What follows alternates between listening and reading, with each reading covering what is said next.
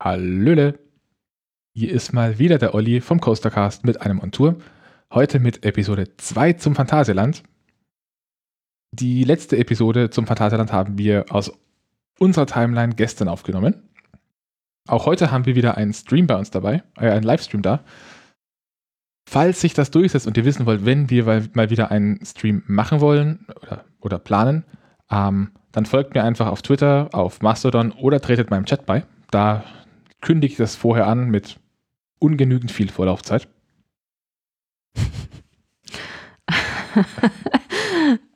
Bei mir ist, wie ihr gerade schon am Lachen hört, mal wieder Gesina. Hallo.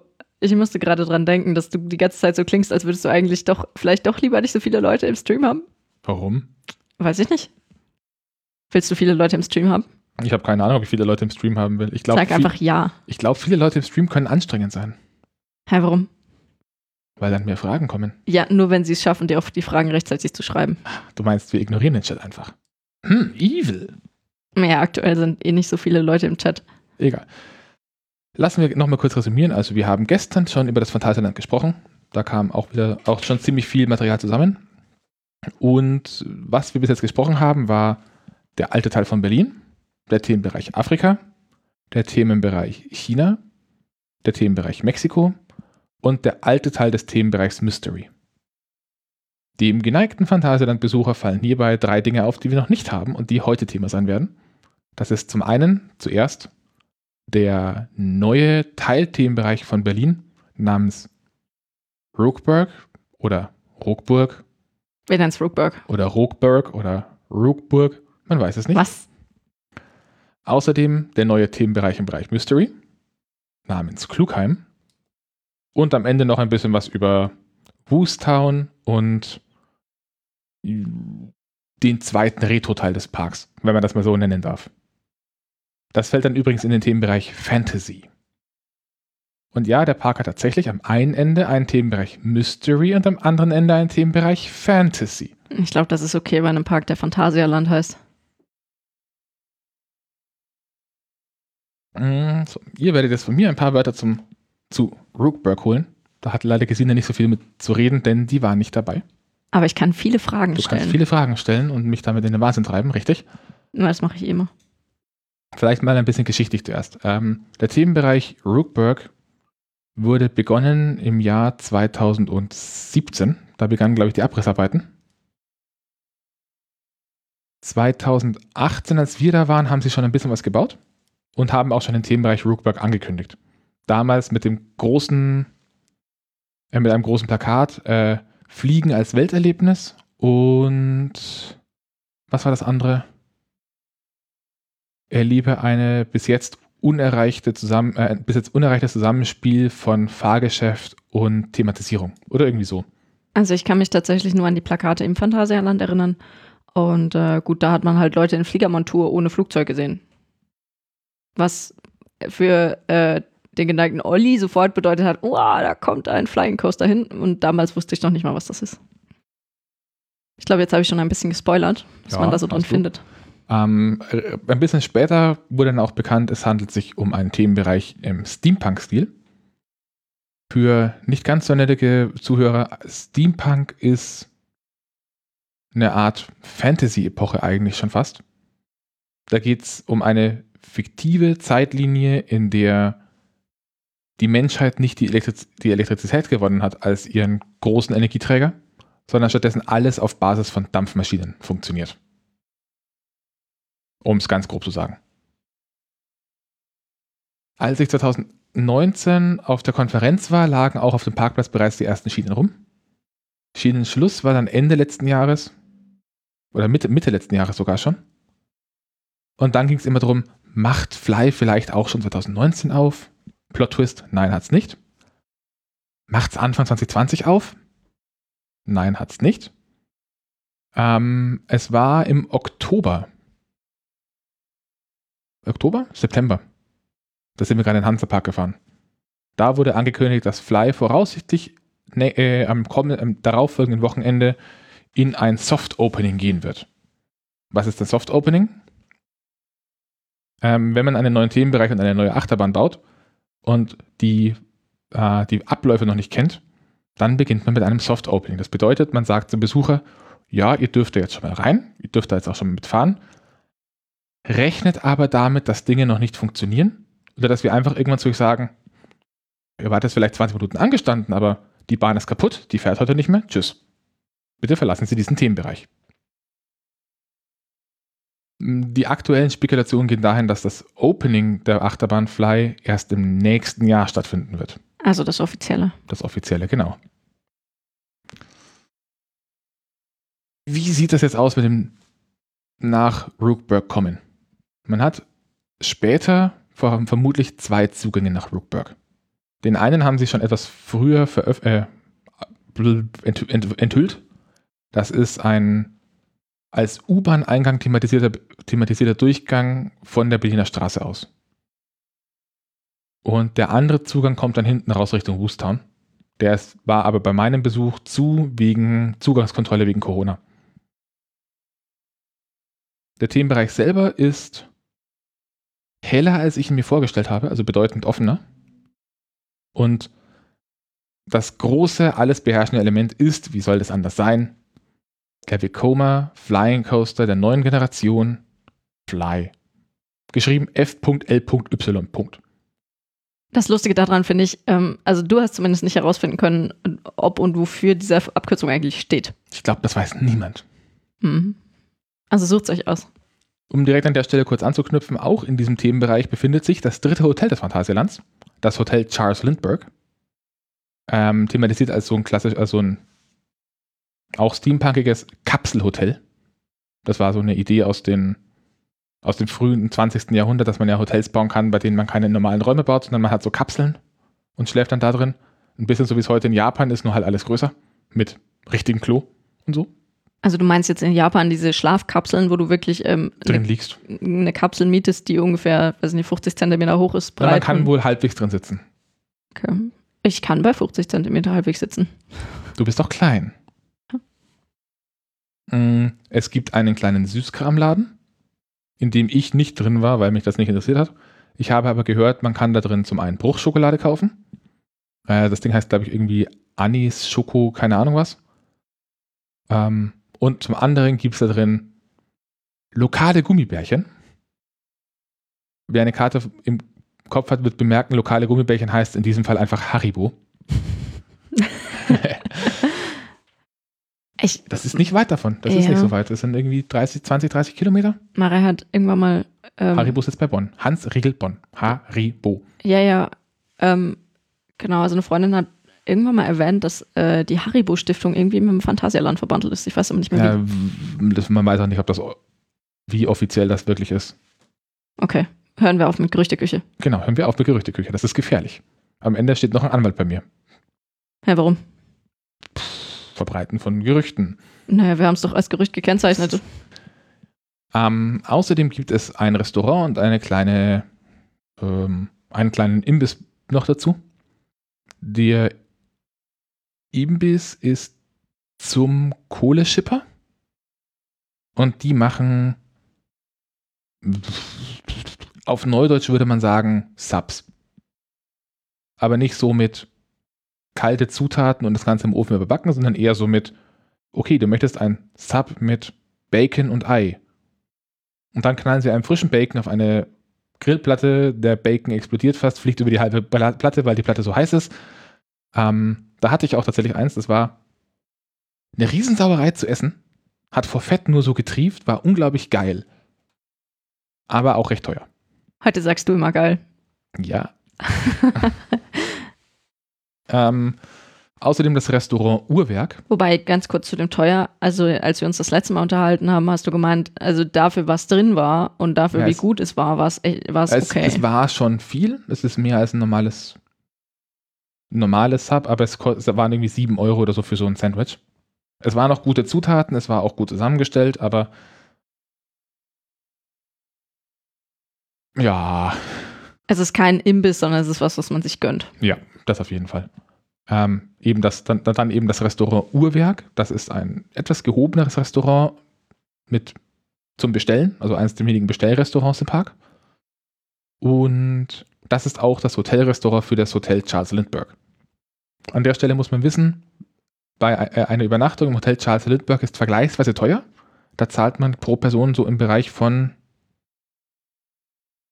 was haben wir, haben wir geschaut, irgendwie knapp 200 Euro? Ich habe es vorsichtshalber verdrängt.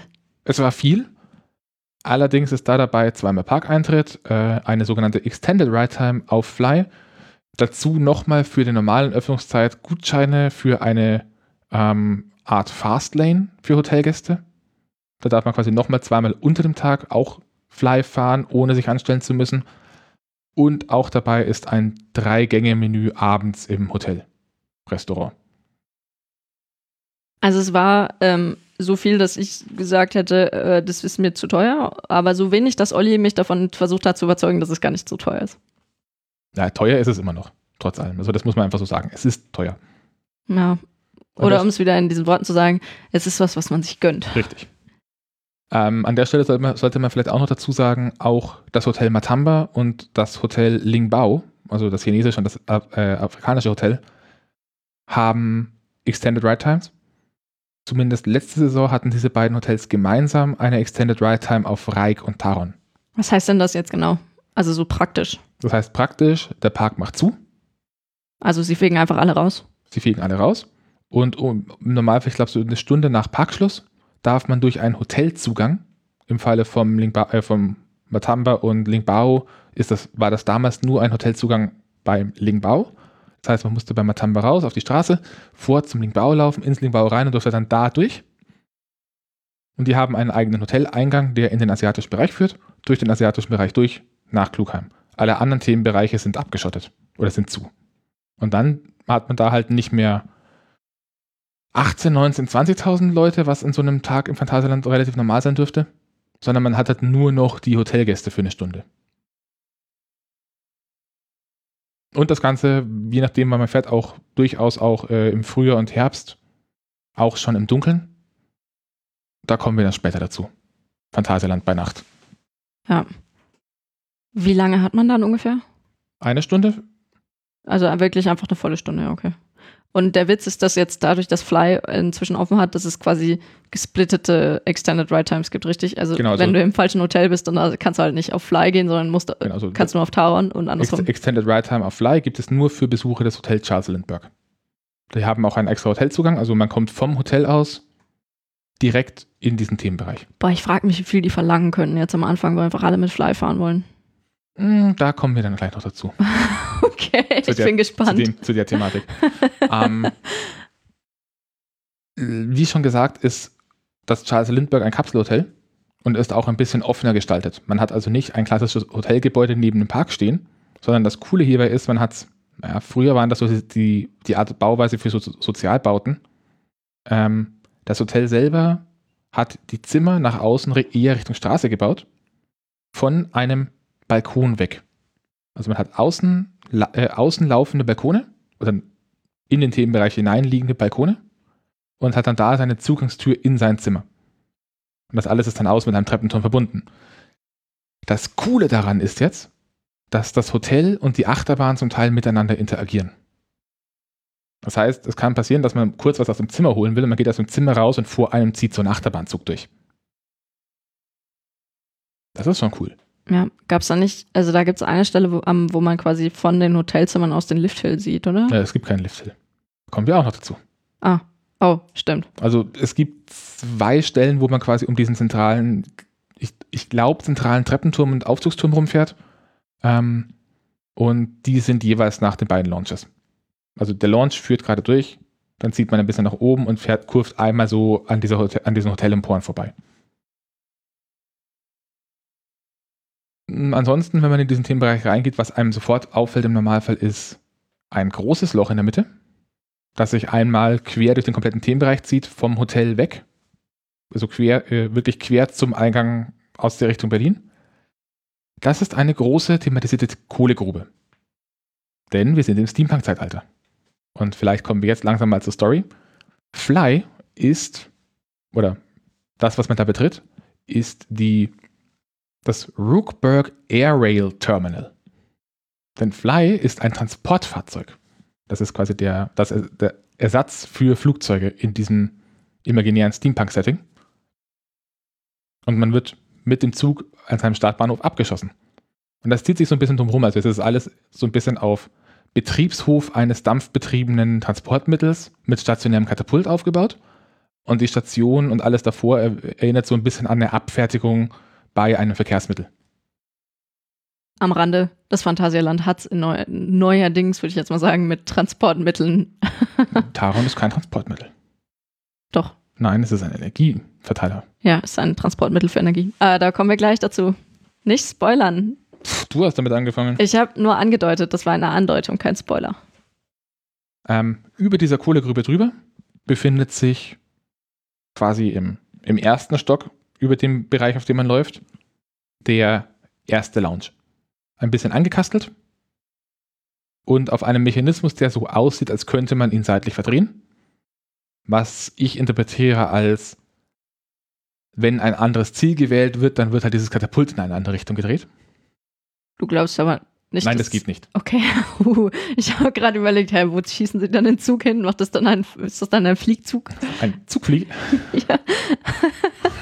Ein Flugzug. Wir haben gestern noch gewitzelt, dass man ja mal Achterbahnen machen könnte, die nicht mehr ganz schienengebunden sind, sondern entweder einzelne Menschen oder ganze Züge von A nach B schießen. Das haben die bestimmt schon vorbereitet. Bestimmt. Was man an dieser Stelle auch schon sieht, ist die ungewöhnliche Sitzhaltung, die man bei dieser Achterbahn besitzt, wenn die Züge an einem vorbeifahren. Ähm, das ist auch das, was ein, ein was diese sogenannten Flying Coasters äh, im Wesentlichen ausmacht. Denn man befindet sich mit dem Rücken zur Schiene. Deswegen Flying Coaster. Man hat eine, wenn die Schiene gerade über einem ist, eine fliegende Position inne. Mit dem Bauch nach unten, Gesicht nach unten, kann man auch nach vorne schauen, wenn man den Kopf nach hinten in den Nacken legt und die Füße sind gesichert, dass sie nicht einfach in der Gegend rumbaumeln. Und so fliegt man durch diese Häuserschluchten mit sehr viel Interaktion, sehr vielen engen Wänden, ein paar Near-Miss-Effekten. Zwei Launches, aber dazu kommen wir dann gleich nochmal ein bisschen. Ich bin mir nicht ganz sicher. Also, wenn man so als äh, Normalmensch nach Flying Coaster sucht und dann halt nach Videos guckt, dann, dann kommt man mit hoher Wahrscheinlichkeit aktuell, je nachdem, wie, wie gut man sein, seine Suchmaschine trainiert hat, ähm, kommen vermutlich einige Bilder und Videos von Fly. Aber die alten Flying Coaster waren alle von der Machart ein bisschen anders. Genau, weil die hatten ja wirklich so lustige Käfige, wo du dann eingekäfigt wurdest. Nein. Oder? Nein? Das war nur die Zamperla Volare. Oh, okay. Also die großen, äh, Vekoma hatte vorher schon mal Flying Coaster, die hießen Dutch Flyers. Oder, Entschuldigung, Flying Dutchman. Und B&M hatte auch Flying Coaster, die haben sich in dem Punkt unterschieden, wie sich der Zug bewegt hat. Also bei dem, bei dem BM Flying Coaster war in der Station die Schiene oben. Man steigt in den Wagen ein und wird dann hinten nach oben gekippt und hängt dann in der Station schon im Zug. Was wohl auch ein Problem war, weil man, wenn man, äh, weil man dann in der Schlussbremse auch in dieser Fluglage ist. Und wenn sich das alles ein bisschen staut, dann hängt man da halt Ewigkeiten mit dem Blick nach unten in so einer Weste drin. Und die Dut äh, Vekoma Flying Dutchman, die hatten genau das Gegenteil. Da ist man in den Wagen eingestiegen und ist dann nach hinten, nach unten. Und lag dann quasi mit dem Rücken auf der Schiene. Und die hat sich dann irgendwo gedreht? Nee. Die hat hey. sich nicht gedreht. Also da war dann die Schiene nicht oben, sondern die Schiene war un ist unten. Achso, und du hast dann mit dem Gesicht man, auf die Schiene geguckt. Man, man steigt ein und kippt dann in Rückenlage, als würde man sich hinlegen. Okay, aber während der Fahrt äh, guckt man dann immer in den Himmel? Nein, das erste Element ist ein sogenannter, ich glaube, das war ein Raven Turn bei denen, hieß das. Ah, okay, ja, das ist das, was mich Aber mit umdrehen meinte. Sowohl B&M als auch Vekoma, also die alten Vekoma und die alten B&M haben sehr viel damit gespielt, dass man durchaus auch Passagen hatte, bei denen man in Rücken, äh, sich in Rückenlage befindet. Vor allem dann, wenn es an Elemente ging, die sehr kraftvoll waren, war vorher ein Teil, wo sich der Wagen quasi umdreht. Und dann ist man in Rückenlage in dieses Element reingefahren und wurde quasi auf den Rücken gedrückt, statt vorwärts in die Weste. Hm. Ein Punkt, der einem noch auffällt oder auffallen könnte, wenn man darauf achtet, das war mir in dem Moment gar nicht so bewusst, aber ich habe danach ähm, die Phantasialand-Folge der Achterbahnreisenden gehört und die haben das nochmal erwähnt. Die Bahn führt an erstaunlich vielen Stellen auch über Wege. Und zum Beispiel bei Black Mamba bedeutet Achterbahn über Weg eines, nämlich Netz. Netz. Das ist hier nicht der Fall. Ah, ja, ich erinnere mich. Also komplett, diese komplette Achterbahn steht da wirklich einfach da als Achterbahn zwischen den Wegen. Das ist ziemlich cool.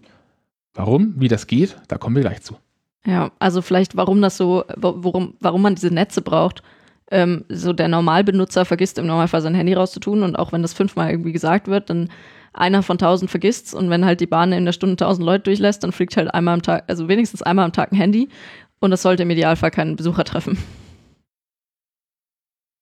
Genau. Ja, das heißt, das Besondere an Fly ist tatsächlich dieses, dass du gemütlich aufrecht stehen einsteigst. Fly ist kein Flying Dutchman. Für Fly, also für die neue Generation von Flying Coastern, hat sich Vekoma was komplett anderes überlegt. Genau, weil das wäre jetzt so der interessante Teil. Was ist denn jetzt an Fly so besonders also, eigentlich? Kommen wir nochmal zurück zu den alten. Die hatten vor allem das Problem, dass sie extrem anfällig waren, was die Operations anging. Ja. Es waren jeweils vier Sitzplätze nebeneinander in einer Reihe. Und das war technisch aufwendig, alles zu kontrollieren. Man hat halt irgendwie einen Drehpunkt und dann weiter vorne Bolzen. Wenn das nicht hinhaut, dann muss man alles nochmal zurückfahren. Und gerade bei den BM Coastern, da gibt es ein schönes Video von El Torre Ryan, das ich dann hoffentlich auch verlinke, wo er über Flying Coaster von BM redet und welche, äh, wie bei denen so die Technik auch in der Station aussieht. Und das ist sau kompliziert. Ähm, Moment, ich schreibe mir das kurz auf, damit ich das auch ja nicht vergesse. Notizen sind bei Versprechungen wirklich Lebensretter. Up, Flying Coaster. Ach, du notierst dir gerade, dass du mal eine, äh, ein Spotlight zu Flying Coaster machst? Nein, ich, notiere, ich notiere mir gerade, dass ich dieses Video verlinke. Und dass du ein Spotlight zu Flying Coaster machst. Ja, zurück zum Thema. Vor einiger Zeit gab es dann plötzlich mal ein Video von einem, von einem neuen Prototypen auf dem Werksgelände von Vekoma für einen offensichtlich Flying Coaster. Und da haben dann alle so gesagt so, hä? Das ist ja weird. Hä? Denn was man sah, war ein, ein kleines Schienenviereck mit einer Längsseite bedeutend höher als die andere. Und die hohe Stelle in diesem Schienenviereck, die war gebaut wie ein Vertical. Das heißt, da hing die Schiene so, dass der Wagen drunter hängt. An den Kurven am Ende jedoch hat sich die Schiene in der Kurve gedreht sodass danach die Schiene mit der vorher Unterseite nach außen gezeigt hat. Das heißt, die Schienenebene, auf der der Zug läuft, war plötzlich an der Wand. Also wenn man sich so Fotos anschaut, das sieht wirklich seltsam aus. Man erwartet keine Schienen an der Wand. Am Boden, an der Decke, von mir aus, aber nicht an der Wand. Und darauf fuhren jetzt Züge, die waren, wenn sie auf dieser normalen geraden Strecke waren, ähm, wie Flying Coaster eben waren. Das heißt, da dran Fahrgastgondeln, wo Personen drin sitzen würden mit dem Rücken an der Schiene. Und der Trick ist jetzt, man darf, wir machen mal ein kleines Experiment, Gesine darf mitmachen. Wir nehmen jetzt mal eine Hand mit der Handfläche nach unten. Das ist unser Wagen. Wir nehmen eine zweite Hand mit der Hand, äh, die wieder runter liegen, auch mit der Handfläche nach oben. Das sind die Personen. Die Fingerspitzen, das sind die Köpfe.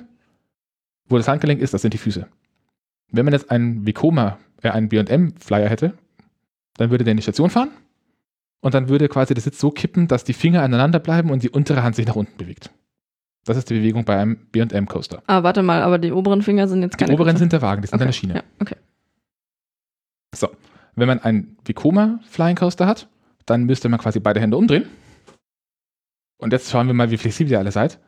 Die Bewegung, die man dann hätte, wäre, dass man an den Handgelenken zusammenbleibt und die Finger dabei und die Finger voneinander, äh, voneinander entfernt, während die untere Hand fest bleibt. Das ist die Bewegung, die diese, die diese Züge machen. Yeah. die Bewegung, die die neuen Vekoma-Züge machen, ist jetzt, man hat die Hände aneinander, dreht das Ganze um 90 Grad, also eine Vierteldrehung, gegen den Uhrzeigersinn. Und es ist wieder Beweglichkeit gefragt. Die Hand, die die Person repräsentiert, die dreht sich jetzt einfach so, dass, äh, die dreht sich einfach um die Knöchel, also um die Fingerknöchel. 90 Grad, sodass quasi am Ende die beiden Hände quer zueinander liegen aber immer noch flach aufeinander sind. Das heißt, die Bewegung, die man jetzt hat, ist keine Kippbewegung mehr, sondern eine Drehbewegung zwischen Wagen und Schiene. Und das Ganze passiert, während man um, diese, äh, um so eine Kurve rumfährt. Das heißt, im einen Moment hängt man an der Schiene, dann fährt man um eine Kurve oder es gibt auch an einer Stelle ein gerades Stück. Da verdreht sich die Schiene und bei diesem Verdrehen dreht man sich selbst quasi um die Bauchmitte in eine aufrechte Position macht das System erstaunlich viel simpler. Und auch das Einsteigen. Dafür macht es den Zug halt um einiges länger, Der Zug ist bedeutend länger, ja. weil die Leute Wobei- halt hintereinander sind. Wobei hier jetzt zwei Personen nur noch pro Reihe sind, keine vier mehr. Also die Züge sind hier auch bedeutend schmäler. Aber ja, die Abstände zwischen den Reihen sind erstaunlich groß. Zurück zur eigentlichen Bahn. Äh, ich glaube, ich habe mich gerade in technische, Klein, in technische Klein, Kleinigkeiten Nein, nein, also ich glaube, das ist, verloren. das, das passt schon. Ich meine, das ist ja das Interessante an Fly. Das Ding ist ja auch irgendwie So. neu und so. Genau, es ist ein Prototyp. Wie gesagt, das ist das erste Fahrgeschäft, das Vekoma in dieser Art, Art und Weise baut. Das ist so ein bisschen gerade das äh, Jahr des, der, der Wiedergeburt von Vekoma. Die haben vor ein paar Jahren ein neues Schienensystem gebaut, ein paar kleinere Achterbahnen, auch ein paar große Achterbahnen, die echt gefeiert sind. Und jetzt kommen sie plötzlich raus mit, wir bauen jetzt Inver äh, Inverted Coaster, die sich überschlagen. Und wir bauen jetzt neue Flying Coaster. Und ich glaube, nächstes oder übernächstes Jahr bauen sie für Disney wieder einen Prototypen auf. Also die drehen gerade komplett am Rad in den Niederlanden. Okay. Sieg schreibt gerade, au, hat's wehgetan? Oh. Du musst an deiner Flexibilität arbeiten, Sigi. Äh, Ich wollte mir noch kurz eine Sache, genau, das Prototypenvideo, das will ich auch verlinken, genau. Ähm, damit man sich das vorstellen kann. Aber jetzt möchte ich mal kurz zur eigentlichen Fahrt kommen. Also nicht zur Fahrt selber, sondern das Erlebnis als Fahrgast. Also man kommt nach Roebuck rein, steht in diesem Platz, geht dann über einen geraden Weg einmal unter diesem quer verlaufenden Schienenstrang durch. Befindet sich auf dem Platz vor dem Uhrwerkrestaurant und da befindet sich zur Rechten ein kleiner Stand, da steht jemand drin in einem, äh, der entsprechend gekleidet ist im Stil des kompletten Systems, als ein Dienstleister des frühen 20. Jahrhunderts. Und neben dem befindet sich die Tafel mit der Aufschrift, wie lange die Wartezeit ist, die im Moment einfach per se immer pauschal 20 Minuten anzeigt, denn wir sind ja noch im Pre-Opening. okay, da muss man keine genauen Zeiten eingeben. Ja, Aber ich meine, die Wartezeit ist ja mindestens fünf Minuten. das, Hey, du bist doch gerade in die Warteschlange ich rein. bin noch am Anfang der Warteschlange. Ich bin Ja. noch ganz am Anfang der Warteschlange. okay. Da drückt einem nämlich, da schaut, der schaut einem nämlich fragend an und fragt, sind Sie schon mal geflogen? Echt, der fragt das wirklich so. Der fragt wirklich, sind Sie schon mal geflogen? Ah, Ich feiere das. Wenn man da jetzt sagt, nein, dann bekommt man einen Zettel in die Hand gedrückt mit dem Kommentar, bitte während des Anstehens, Anstehens lesen. Man hat auch genug Zeit zum Lesen, wenn man nicht über seine Füße stolpert beim Gehen. Jetzt muss ich wieder grafisch werden. Wenn man sich diesen Themenbereich als ein großes Rechteck vorstellt, bleiben bei den Rechtecken und in der Mitte führt quer durch dieser Lounge. Dann hat man quasi so ein Rechteck mit einem Balken in der Mitte. An diesem Balken, ungefähr in der Mitte des kompletten Themenbereichs, hier ist der Eingang zur Warteschlange. Man geht der Treppe nach oben, läuft dann entlang von diesen Balken nach rechts bis zur Außenseite. Da ist dann so ein ganz, ganz kleiner, und das ist auch wirklich der einzige Zickzack-Bereich des kompletten Wartebereichs, auf einer Fläche, die ungefähr so groß ist wie ein größeres Wohnzimmer. Da sind irgendwie drei, äh, vier Zickzack-Reihen nebeneinander und das war's. Nur für den Fall, dass man es mal braucht. Für, für den Fall, dass man es mal braucht. Dann läuft man am Rechteck an der Außenwand entlang nach unten. Ich glaube, so grafisch musst du nicht werden. Sag Doch. einfach, wie lang es ist. Nein, ich Lauft. Man läuft auch. Ich möchte auch. Ich will man- endlich ankommen. Lauf Ah, schneller. Sonst mute ich dich. Also man, man läuft nach unten, unten am Rechteck entlang, einmal komplett nach links. Dabei geht man dann ein Stockwerk nach unten, durch so einen kleinen Hof, der ein bisschen versteckt nach hinten rausliegt. Nochmal ein Stockwerk nach unten, läuft dann am linken Ende von diesem Rechteck wieder nach oben bis zum Balken. Da geht es wieder ein Stockwerk nach oben. Parallel zum ersten Launch, und den kann man in dem Moment dann auch sehen, wieder nach rechts bis kurz vorm Eingang. Dann geht die Treppe nach unten. Das heißt, man kreuzt da quasi einmal so. Also wir sind ja schon zweimal das Rechteck hin und wieder Nein, zurückgelaufen. wir, sind jetzt ein, wir sind jetzt einmal in diesem unteren Teil von dem Rechteck gelaufen. Ach so. Dabei aber, glaube ich, schon, Moment, eins, zwei, drei, vier, fünf, sechs Stockwerke gegangen Hm. in Summe. Wir befinden uns jetzt quasi einmal direkt unter dem Punkt, an dem wir am Anfang die Treppe hoch sind. Ähm, durch einen kleinen Raum. Und dann hat man im unteren rechten Bereich hat, äh, des Themenbereichs einen großen, einen großen runden See mit ein paar Wasserspielen drauf. Da kommt man dann von oben an und läuft dann an diesem Becken im Uhrzeigersinn rum, eine Treppe nach unten. Unten in diesem Rondell drin laufen dann an der Wand einmal ganz, ganz viele Videos mit Sicherheitshinweisen und wie jetzt der Check-in für den Flug abläuft. Für die Leute, die immer noch die Zettel nicht gelesen Für haben. die Leute, die immer den Zettel noch nicht gelesen haben, korrekt. Auch an der Stelle kommt dann die Hotelkür dazu. Man hat später eine getrennte First Rider Line, also First Row Line. Und auch die Hotelgäste haben zwei getrennte Anstellschlangen für Normal und First Row. Aktuell gibt es doch kein First Row System. Ja, was heißt das? Also wenn, also tagsüber, sind tagsüber die Hotelzugänge auch geöffnet? Krass, ja, aber die, die haben dann diese Gutscheine. Ah, also ta tagsüber dürfen die dann mit diesen Quick Access Gutscheinen da rein. Die haben quasi eine Art Fastpass, weil sie im Hotel sind. Mhm. Aber nur begrenzt viele. Okay. Nach diesem Modell kommt jetzt die erste nächste Interaktion mit einem Mitarbeiter. Wenn man das erste Mal fliegt, dann nimmt er einen Zettel ab und drückt einem so ein RFID-Chipband in die Hand, wie man das zum Beispiel auch von modernen Schwimmbädern kennt. Mit dem Hinweis, bitte am Arm festmachen. Und oben an den Schließfächern alles aus den Taschen. Man geht eine Treppe nach oben und steht vor so einer kleinen Wand mit Schließfächern. Sucht sich eins raus, bei dem die Lampe grün leuchtet, macht das auf, stopft alles rein. Und zwar aus allen Taschen. Alles in Taschen, auch in Reißverschlusstaschen. Alles raus. Das sagen sie vorher auch nochmal in diesem Video. Alles.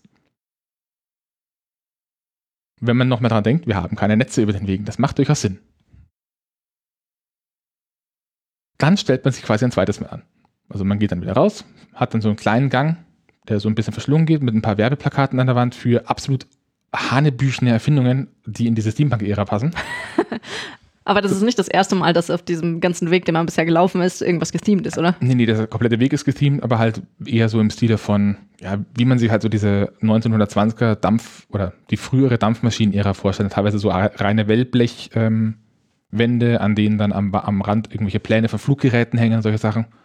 Also das Steaming finde ich an der Stelle wirklich sehr gelungen, auch wenn es sehr minimalistisch ist. Also es ist sehr wenig, aber echt gut. Äh, am Ende von dieser kurzen Warteschlange kommt man dann zum Security Check-in. Und das heißt in diesem Fall tatsächlich, da stehen zwei Metalldetektoren und man geht durch den Metalldetektor durch. Das ist schon die modernere Art und Weise, die nicht nur piepst und sagt, da ist irgendwas, sondern die dem Bediener auch anzeigt, auf welcher Höhe der Treffer sich befand. Meistens sind es einfach nur Gürtelschlaufen, dann testen die kurz nochmal die, die Hosentaschen ab und schicken einen weiter. Und hier beginnt schon mal der erste Walk of Shame. Wenn man doch noch was in Taschen hat, das sie feststellen, dann darf man durch eine kleine zusätzliche Tür zurück zu den Schließfächern, seinen Schließfach wieder aufmachen, diesen Gegenstand da reinlegen, zurückgehen, sie checken einen nochmal ab und dann darf man sich anstellen. An dieser Stelle würde ich gerne wissen, wie genau findet man sein Schließfach wieder? Muss man sich halt grob merken. Echt Aber, jetzt? Also es gibt nicht so ein, hier ähm, kannst du nachgucken, ich, welche also, Schließfachnummer du hast. Ich habe nicht, ich, ich, ich, ich habe diesen Walk of Shame nicht gemacht. Ich weiß, dass es am Ausgang so ein Gerät gibt. Mhm. Ich glaube aber in dem Eingangsbereich habe ich das nicht gesehen. es kann aber sein, dass es so ein Gerät auf dem Weg zwischen diesem Check-in und dieser Durchgangstür gibt, die, die, die, die das, das okay. die da nehmen müssen. Das wäre einfach viel zu lustig, wenn du dann halt auch einfach jedes Schliefer, äh, geschlossenes Schließfach durchprobieren musst, einfach nur, weil du zu blöd warst, alles aus den Taschen rauszunehmen. Ja, aber so die grobe, die grobe Ecke kennt man. Also das Schließfachsystem ist aufgebaut wie so ein L. Kommt drauf an, wie oft du fährst. Klar. Von den Security Ops wird man dann eingewiesen. Da hat man in der Mitte so eine komische Maschine, die einfach Thematisierung ist. Und dann geht es links und rechts rum, jeweils zwei Reihen. Ich vermute, es ist später so, dass die, dass die linken und rechten Seiten immer abwechselnd befüllt werden und, und weggenommen werden, dass man quasi einen Puffer hat einfach. Also es wird die eine Schlange komplett leer gemacht, dann wird die andere geleert und in die leere Schlange werden die Leute nachgelassen, dass man da irgendwie keine Ungerechtigkeiten einbaut. Und zwei Schlangen deswegen, weil man ja First, First First Row Rider von Normalos unterscheiden muss. Gibt es auch eine Single Rider Queue? Ich habe nichts gesehen, das darauf hinweist. Hm. Aber was nicht ist, kann ja noch werden. Ja, also während Corona wahrscheinlich nicht, aber. Das ist sowieso nicht richtig. Ähm, und hier befindet man sich jetzt etwas, das, das ein bisschen aussieht wie so eine alte U-Bahn-Station. Ähm, gegenüber an der Wand befindet sich die Schiene. Kurze Zwischenfrage alt oder 20er Jahre? 20er Jahre. Okay. Also Aber nicht auf alt gemacht, aus, sondern aus, auf aus damals gemacht. Auf damals gemacht, ja. Ähm, gegenüber an der Wand befindet sich die Schiene mit Fahrt, also mit, mit, mit Wagen Richtung einem selbst. Dahinter ein halbrunder Tunnelbogen mit kleinen Fliesen. Also der ist gefliest. Wie halt bei alten U-Bahn-Haltestellen. Ich frage mich, ob es davon irgendwann mal Fotos geben wird. Wenn dann von Phantasialand selbst. Genau. Wenn man Glück hat, dann steht man da das erste Mal und es ist gerade kein Zug drin. Dann macht es kurz danach ein bisschen ein leises Zzt und von der linken Seite, und das muss man jetzt wirklich so sagen, schießt ein leerer Zug rein. Das ist bei dir die rechte Seite. Entschuldigung, die, äh, Entschuldigung, von der rechten Seite. Schießt ein leerer Zug rein. Gut, dass ich zugeschaut habe. Ja, Ring, Ringslechtsschwächen und so. Ähm, und man muss, also wie gesagt, man muss hier wirklich sagen, schießt, denn das Ding hat einen ziemlichen Affenzahn drauf. Aber die müssen doch dann auch affenzahnmäßig anhalten. Ist das nicht unangenehm? Der ist schon leer. Ah, ach so. Okay. Der kommt rein, positioniert sich kurz, dann gehen die Türen auf und jetzt beginnt das Boarding Procedure, das auch vorher bereits einmal dargestellt wurde. Ähm, man hat immer zwei Gates direkt nebeneinander. Für jeweils zwei Leute. Und diese zwei Gates befinden sich in der Mitte von zwei Passagiergondeln. Wenn man im linken Gate steht, dann geht die Tür nach rechts auf. Man steigt ein und hat dann zwei Sitze links. Und andersrum. Man nimmt sich seinen Sitzplatz, setzt sich erstmal hin. Dann hebt man das eine Bein, führt es außen am Sitz entlang.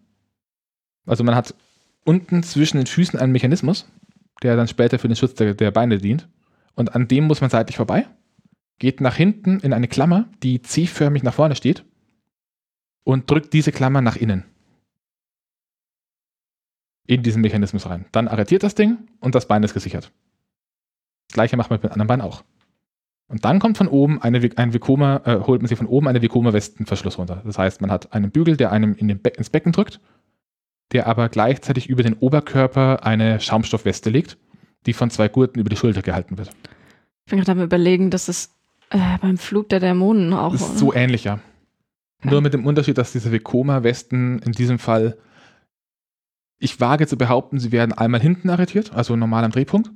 Sie haben aber links und rechts am Sitz nochmal noch mal zusätzliche Rasten. Also man zieht den runter, macht am Ende so kronk, kronk, kronk, kronk, und das sieht man auch wirklich diesen Mechanismus seitlich. Ja. Einfach nochmal als, ich gehe mal davon aus, zusätzliche Sicherung. Ich fände es auch irgendwie gut, wenn das einfach so, äh, also wenn das unnötig wäre und das auch einfach halt nicht echt ist, sondern das ist fake, nur damit du das Gefühl hast, du kannst nicht nach vorne rausfallen. Es wird irgendwann das Zeitalter kommen, in dem das möglich ist. Ähm, an der Stelle muss man vielleicht auch noch sagen, dass dieses Monstrum unglaublich personalintensiv ist. Das hätte ich mir jetzt kaum denken Also- können, nachdem du zwei. Wir hatten, wir, hatten, wir hatten bis jetzt eine Person vor der Queue, eine Person am Ende der Queue, die die Bänder ausgibt. Wir haben eine Person an den Schließfächern, die ein bisschen da das überwacht und Leuten hilft. Wir haben zwei Personen an den Gates, also an den Security Gates, Hä, nur zwei. Na, an, an jedem eins, an jedem, an jedem eine Person. Okay, und die machen Scanner. gleichzeitig das ähm, Beobachten und das nochmal Nee, nee, abtasten. ähm, an den Metallscannern. Ja, die holen halt, die winken die Leute halt einzeln durch, wie bei, der Sicherheit, wie beim normalen Sicherheitscheck. Okay, also es ist nicht so, dass wenn einer gefunden und wird und nochmal abgetastet werden muss, dass ähm, die anderen schon mal durchgehen können. Hm, na gut. Also das wird einfach durchgewunken. Ja, gut. Ja. Dann hat man eine Person, die die Leute den Einzelnen reinzureißt. Man hat natürlich, natürlich den normalen Operator oben in seiner Kabine. Und man hat eine Person, deren einzige Aufgabe es ist, die First Row zu managen und den Zugdispatch freizugeben. Und hat dann für die hinteren Reihen jeweils für zwei Reihen nochmal einen Operator. Das heißt, da sind nochmal, also Boah. im, Vollausbau. Bei mir war, wie ich gefahren bin, meines sind drei Leute, aber ich glaube, die könnten da nochmal mit fünf Leuten an, ranklotzen. Na, okay, das war diese Spekulation, oder? Nein, das sieht man auch, dass das so gebaut ist. Okay. Also man hat immer diese zwei Tür, Tür, Tore und entsprechend hat man alle zwei Wagenübergänge einen Punkt, wo ein Tor ankommt. Und an den Wagenübergängen, wo kein Tor, wo keine Tore sind, da befindet sich im Boden ein großer Gewichtskontakt, wo sich die Operator draufstellen müssen, damit der Zug dispatcht werden kann. Mhm. Das heißt, allein bis jetzt, und wir sind gerade mal losgefahren, hat man ein gutes Dutzend Mitarbeiter gesehen.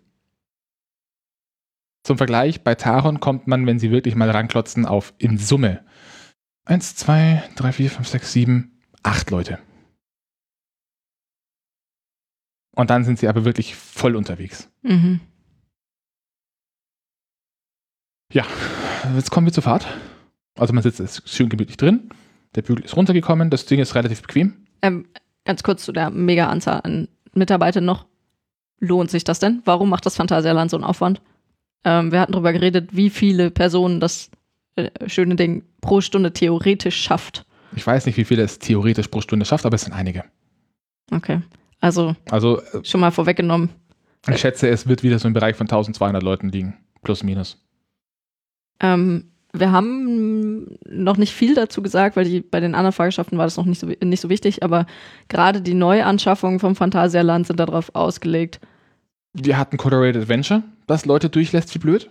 Wir hatten Black Mamba, die Leute durchlässt wie blöd. Und Chia Pass lässt auch gut Leute durch. Das haben wir halt nicht explizit erwähnt. Genau, deswegen würde ich da nochmal noch mal explizit erwähnt hier.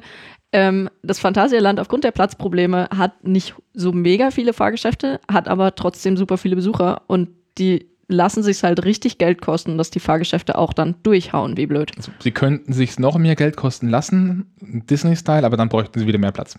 Weil die nächste Steigerungsstufe danach wären Doppelstationen. Doppelladestationen. Ja, aber dann kommst du mit der Anzahl der Züge ja auch nicht mehr hin. Warum? Da Außerdem du zwei- da bringst du zwei Züge mehr rein. Am Ende ist der, der limitierende Faktor doch Das ist eher der Platz, ja. der, der, also aktuell ist es, glaube ich, der Platz, weil, ähm, oder ja, nee, nicht mal, also aktuell ist der limitierende Faktor, glaube ich, immer noch, dass die, die gef gefüllt pro Zug halt einer ein bisschen äh, zu blöd ist, schnell einzusteigen. Ja, deswegen ja eine Doppelladestation. Da hat man dann Genau. zwei Stationen nebeneinander Mhm. und kann dann die, und steuert dann die Züge auf die Strecke ein. Nacheinander. Das haben, wäre wir schon aber in, heftig. haben wir aber in Deutschland, glaube ich, nicht. ja. Ja, da musst du ja dann auch aufpassen, dass du überhaupt ähm, die Abstände von den Zügen überhaupt noch einhalten kannst. Das macht das System. Ja, aber Das muss man halt von vornherein so planen. Das geht schon. genau, da müssen die Leute schon gemütlich einsteigen, damit das hinhaut. Und man kriegt trotzdem mehr Leute durch. Okay. Man hat halt einfach diesen zusätzlichen Puffer, dass es nicht wichtig ist, dass bei einem Zug die Leute sofort perfekt einsteigen, sondern man hat halt einfach 10, 20 Sekunden mehr Zeit. Hm. Zurück zur Achterbahn. Richtig, wir sind eingestiegen. Wir Äh, sind- du bist eingestiegen. Ich bin eingestiegen. Und jetzt wird es gerade schwierig. Also man befindet sich gerade in dieser Rückenlage und wird jetzt auch wieder relativ flott seitlich aus Position einer Person im Zug nach rechts, aus Sicht einer Person in der Station nach links, aus der Station rausbewegt. Und jetzt wird es witzig. Es kommt nämlich zuerst eine Rechtskurve. Das bedeutet für eine Person, die sich im Fahrzeug befindet, eine Rückenkurve. Also der Zug fährt quasi, also man fährt quasi so, dass man in der Kurve nach außen schaut. Dann kommt ein Bereich, bei dem relativ lange spekuliert wurde, ob da vielleicht noch ein Dark Ride Part hinkommt. Da muss ich ernsthaft sagen, das war meine erste große Enttäuschung. Was da, äh, da ist man relativ flott durchgefahren und man hatte einfach an der Wand so ein paar ja, Hologrammeffekte.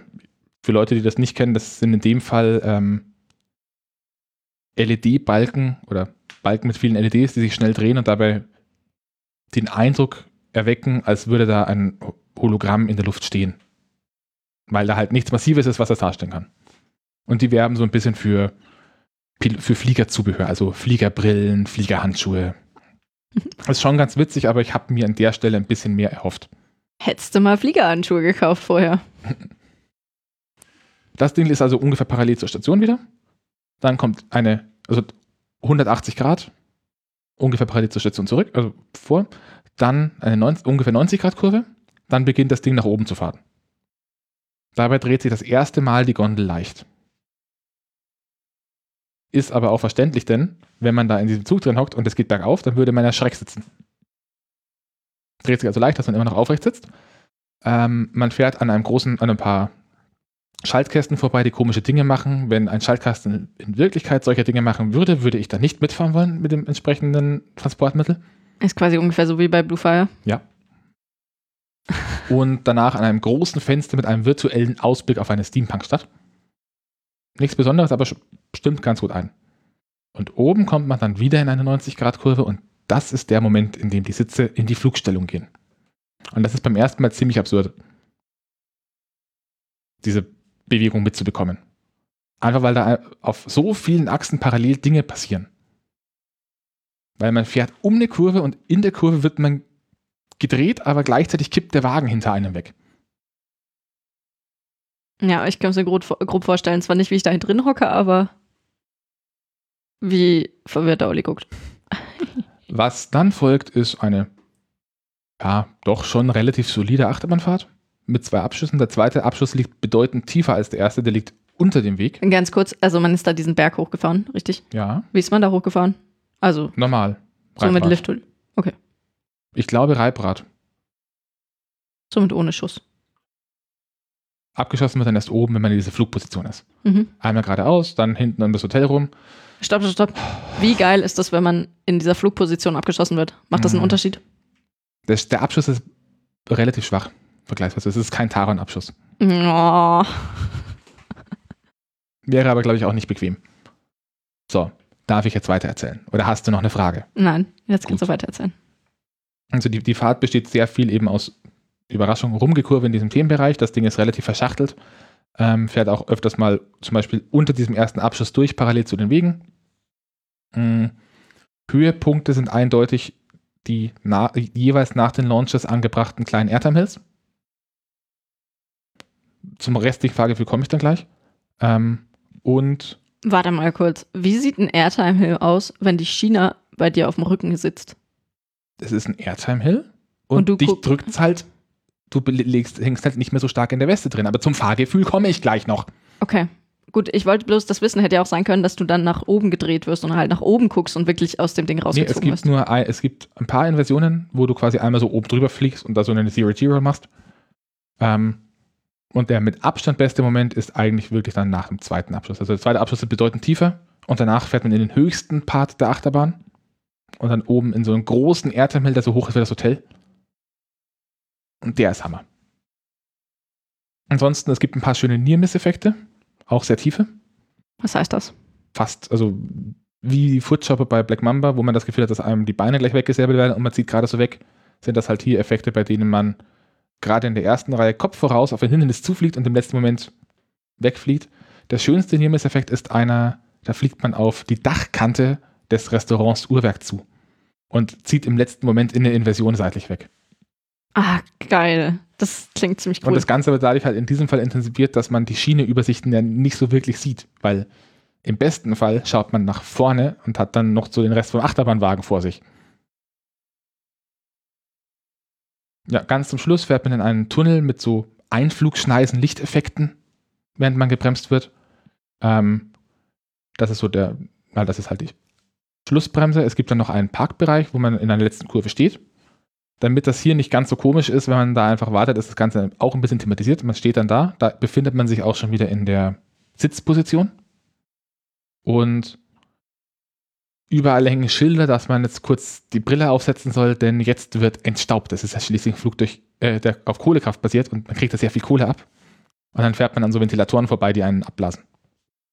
Dann auch wieder mit viel Schwung in die Ausstiegsstation, die ein bisschen neutraler gehalten ist als die Einstiegsstation, auch ein bisschen höher ist. Ich weiß nicht, ob da nicht vielleicht sogar noch was kommt. Ich fand es ein bisschen kahl. Bügel gehen auf, man steigt aus, läuft den, Bahn, den Bahnsteig nach vorne durch ein kleines Tor und zu den Schließfächern. also du fandest es für das, wie Rookburg sonst ausschaut, auch schon kahl. Zum Fahrgefühl an sich. Ähm, ich habe es auch in meiner Mastodon-Timeline damals schon geschrieben. Die Fahrt ist nichts für jedermann. Im Gegensatz zu, zu Taron, wo wir später noch dazu kommen, ähm, dass, er Zur qua- Familie dass er quasi eine Familienachterbahn ist, zumindest aus Ansicht von vielen Enthusiasten, ähm, ist Fly gerade in den hinteren Reihen extrem intensiv.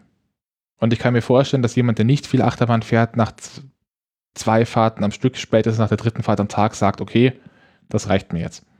Schlägt sich auch ein Stück weit in den Wartezeiten nieder, denn obwohl Corona war, war es so ganz früh, war die Schlange bei Fly am längsten und im Laufe des Tages ist die immer kürzer geworden. Du warst dann am Samstag dann dort? Ich war an einem Samstag in den Ferien, aber mit verringerter Personenzahl. genau. Was heißt verlängert? Also was heißt lange Wartezeit am äh, Morgen? Na, bei mir waren es am Anfang, glaube ich, 20 Minuten. Okay, das ist ja nix. Und zu den letzten Fahrten kommen wir dann gleich. Okay. Ähm, gerade die ersten zwei bis drei Reihen sind überraschend Airtime-lastig, was in diesem Fall wirklich heißt, gerade in der ersten Reihe, man fährt so einen Hügel hoch und oben hebt es einen aus diesem Gurt raus und drückt einen mit dem Rücken gegen die Sitzschale. Nur, das, nur um danach dann wieder nach vorne leicht in diesen Brustgurt reinzufallen. Ein schöner Moment ist auch noch, äh, an einer Stelle fliegt man nochmal tief um diesen Treppenturm rum und von unten kommen, Wasser, äh, kommen Wasserfontänen hoch, die in den hinteren Reihen die Personen, die auf der rechten Seite sitzt, auch erwischen zum Teil. Was? Echt jetzt? Also man wird nicht klatschnass, aber so ein paar Tropfen kriegt man durchaus ab. Ach, das ist ja mega lustig. Also sie haben aus ähm, Talokan gelernt und sich gedacht, ach, diesmal machen wir es richtig. Diesmal erwischen Und? wir die Leute. Der hat, Jetzt kommen sie mich, nicht davon. der hat mich, obwohl ich wusste, dass er kommt, erwischt bei einer Fahrt. Hey, ja, was hättest du denn machen Nein, ein können? anderer Effekt. Ach so. Also der hat mich erwischt im Sinne von, ich war kurz erschrocken, ist, man fährt über ein Rohr, in dem eine Nebelmaschine eingebaut ist. Und wenn der Zug kommt, dann schießt er so einen Dampfstrahl nach oben ins Gesicht. Boah. Und also ich hatte vier Fahrten, glaube ich. Das kann ich dir nicht sagen. Vier du guckst mich so fragend an. Vier oder fünf Fahrten. Also ich war einmal relativ weit hinten. Wie gesagt, es ist sehr intensiv. Also Ähm, hinten ist es sehr intensiv, sagst Ja, hinten, also hinten ist es wirklich intensiv, intensiv. du. Ah, das ist was für mich. Ähm, vorne ausgewogener, die Bahn ist eindeutig auf die vorderen Reihen geplant worden. Das merkt man. Also vorne fährt sie sich einfach bedeutend runter. Mm. Die restlichen Fahrten waren eher Richtung vorne, auch eine in der Mitte. Die Mitte ist auch noch gut. Das ist eine der wenigen Bahnen, wo ich, würde, wo ich sogar sagen würde, mir hat die Mitte besser gefallen als hinten. Eine Fahrt war ich in der ersten Reihe. Und das ist nochmal eine komplett andere Welt, weil normalerweise hat man halt vor sich dann irgendwie die Sitze und Beine von den Vordermännern hängen. Das heißt, man schaut trotzdem eher nach unten. Und in der ersten Reihe hat man diesen freien Blick nach vorne. Und das ist so geil. Das, da, man ertappt sich selbst dabei, wie man wirklich einfach in dieser Weste hängt, die Arme nach links und rechts ausstreckt und diese Flugbewegungen mitmacht. Das passiert von ganz alleine. Ich habe Angst, wenn wir tatsächlich irgendwann mal zusammen mit dem Ding fahren, dass du mir dann die Hand ins Gesicht klatscht. ja. Also, es macht seinen, Na seinem Namen alle Ehre. Ich verstehe. Die Frage wäre jetzt noch, die ich, mich darstelle, äh, die ich mir darstelle, ähm, Vergleich Black Mamba, erste Reihe. Ja gut, Black Mamba erste Reihe hatte ich auch nur einmal und das war eine der letzten Fahrten meines Tag an dem Tag bei mir. Ähm, Also ich fand Black Mamba erste Reihe jetzt gar nicht so viel beeindruckender als die anderen Reihen. äh, visuell ist das schon ein Unterschied. Aber Fly macht die erste Reihe definitiv nochmal bedeutend, vom Unterschied her bedeutend mehr her. Okay. Das Fahrgefühl ist aber in der zweiten und dritten Reihe relativ ähnlich. Wie macht sich Rootberg so von Fly aus gesehen? Man bekommt nicht so viel mit, muss man ehrlich sagen. Ach, du hattest schon wieder so ein ähm, Grey-Out. Nein, ich hatte kein Grayout. Aber es ist einfach eine andere Art, eine Bahn zu fahren. Und selbst nach meinen vier oder fünf, wie gesagt, ich weiß es nicht genau, Fahrten, ähm, ich glaube, es waren fünf. Vielleicht ist das ein ganz guter Punkt, um auch nochmal einzuwerfen, wie lang diese Warteschlange ist. Okay. Ich wollte eigentlich den Satz weiter. fertig sagen. Okay. Also selbst nach diesen fünf Fahrten, die ich mit dem Teil, vier oder fünf Fahrten, die ich mit dem Teil hatte, habe ich immer noch, noch nur so eine halbe Ahnung, wie der Streckenverlauf ist, was mir sonst bei Bahnen nicht passiert. Also normalerweise kann ich eine Bahn, auch bei Taron zum Beispiel, wenn ich die das dritte oder vierte Mal fahre, habe ich so eine grobe Orientierung, wann was kommt, wann wo was ist. Bei Taron war es das zweite Mal. Nee, beim Taron habe ich beim dritten oder vierten Mal angefangen Nee, du- aufzuzählen. Äh, Du hast, Beim vierten Mal. nein, also beim zweiten Mal konntest du mir schon genau sagen, wann was kommt. Also du Und- hast es zumindest getan. Und bei Fly war das wirklich so, dass ich selbst am Ende so, ich habe ganz grob gewusst, wann was ist, aber halt wirklich so ganz grob. Jetzt müsste doch irgendwann und zwei Kurven später kam das dann. Ich, du verlierst komplett die Orientierung. Okay, also wirklich anders als bei Taron, oder wie? Ja. Okay. Also ich dachte irgendwie so ein bisschen, dass es bei Taron auch war, weil du vorher recht viele On-Ride-Videos angeschaut hast, äh, dass das halt was ausmacht bei der Orientierung, weil du dann halt das Ganze mal ohne G-Kräfte ange dir, dir angetan hast. Mein, meine Orient, mein Orientierungssinn äh, orientiert sich sehr stark an örtlichen Gegebenheiten. Was ich auch schon, glaube ich, ein, zweimal zumindest dir gegenüber erwähnt habe. Dass es für mich einen Riesenunterschied macht, auch wenn ich Videos schaue, ob ich an dem Ort, an dem dieses Video gedreht wurde, schon mal war. Allein dieses grobe Wissen über Relationen zwischen Punkten, die in einem Video gezeigt werden, hilft mir dabei, mich zu orientieren. Das habe ich, wenn ich nur ein Video schaue, überhaupt nicht. Das heißt, für mich fühlt sich, fühlt sich so ein, auch so ein Video von dem Park anders an, wenn ich das schon mal war. Naja, ähm, zurück. Du wolltest wissen wegen der Schlange. Ich habe beim, am, bei meiner vorletzten Fahrt die Zeit gestoppt. Äh, bei meinem vorletzten Mal anstehen. Bei meiner vorvorletzten Fahrt. Einmal die Zeit gestoppt. Mm. Und für nicht trödelndes, aber auch nicht sehr schnelles Anstehen ohne Wartezeit, weil man einfach nur durch diese Schlange läuft, bis zu dem Punkt, an dem man das Band bekommt, kam ich auf ungefähr fünf Minuten. Hat sich später auch bestätigt, denn offenbar bin ich nicht der einzige Nerd, der sowas stoppt. Ähm, die Jungs vom Achterbahnreisen im Podcast haben auch gestoppt, die kamen auf sechs. okay. Also mal wieder eine extrem lange Warteschlange und noch mehr als bei Taron, da kommen wir dann später dazu. Vor allem eine Warteschlange, wo du massiv Leute reinbringst, ohne das Gefühl zu haben, dass du jetzt dicht an dicht und eng gedrängt stehst. Also man hat halt einfach im Normalfall einfach immer einen Gang. Eher wie bei, bei Black Mamba als wie bei Taron. Ähm, was meinst du, wie mit eher wie bei Ja, Black, Black, Mamba? Black, Black Mamba ist ja auch so ein Ding, wo du eigentlich immer nur so einen Gang vor dir hast. Ach so, und ja. nicht drumherum noch irgendwie recht viele Leute. Ähm, also wir sind ausgestiegen eigentlich zuletzt. An der Stelle könnt ihr mal drauf achten. Also für Leute, denen dann die Orientierung fehlt, ähm, die Ausstiegs- und Einstiegsstationen liegen eine Kurve voneinander getrennt. Also der Zug, der aus der Ausstiegsstation rausfährt, fährt um eine kleine Kurve, das werden so 45 Grad sein und kommt dann in der Einstiegsstation an. Wenn man aus der Station durch diese Klappdinger rausgeht, hat man auf der, auf der rechten Seite eine Brandschutztür. Die führt direkt auf den Einstiegsbahnsteig. Woher weiß der Olli das? Ich habe dann bei meiner, beim letzten Mal, als ich mich angestellt habe, noch so kalkuliert, naja, hm, die werden jetzt dann bald die, die Schlange zumachen und so hinter mir sind keine Leute mehr nachgekommen und so. Hm. Eventuell kriege ich ja noch eine zweite Fahrt. Dann kamen wir in der Einstiegsstation an, die Bügel gehen auf und wir gehen vor, ist Olli schon so, oh, schade, doch keine zweite Fahrt mehr und nochmal anstehen geht nicht, weil die Tür ist wahrscheinlich schon zu. Geht durch dieses Ding durch, steht dann ein Mitarbeiter von, vom Phantasialand, macht diese Brandschutztür auf. Wir brauchen für die nächste Fahrt noch ein paar Leute, geht durch. Nicht mal ein, wir können noch gebrauchen oder ihr dürft noch mal fahren, sondern wir brauchen. Los, zack, zackig. Und dann bin ich halt nochmal gefahren. Ja, Danach war es aber auch gut. Also man geht dann davor, kommt dann in, ein, in, in einen Raum mit den Rückseiten der Schließfächer, ähm, wo man sein Zeug rausholt. An der Stelle noch ein Tipp für euch.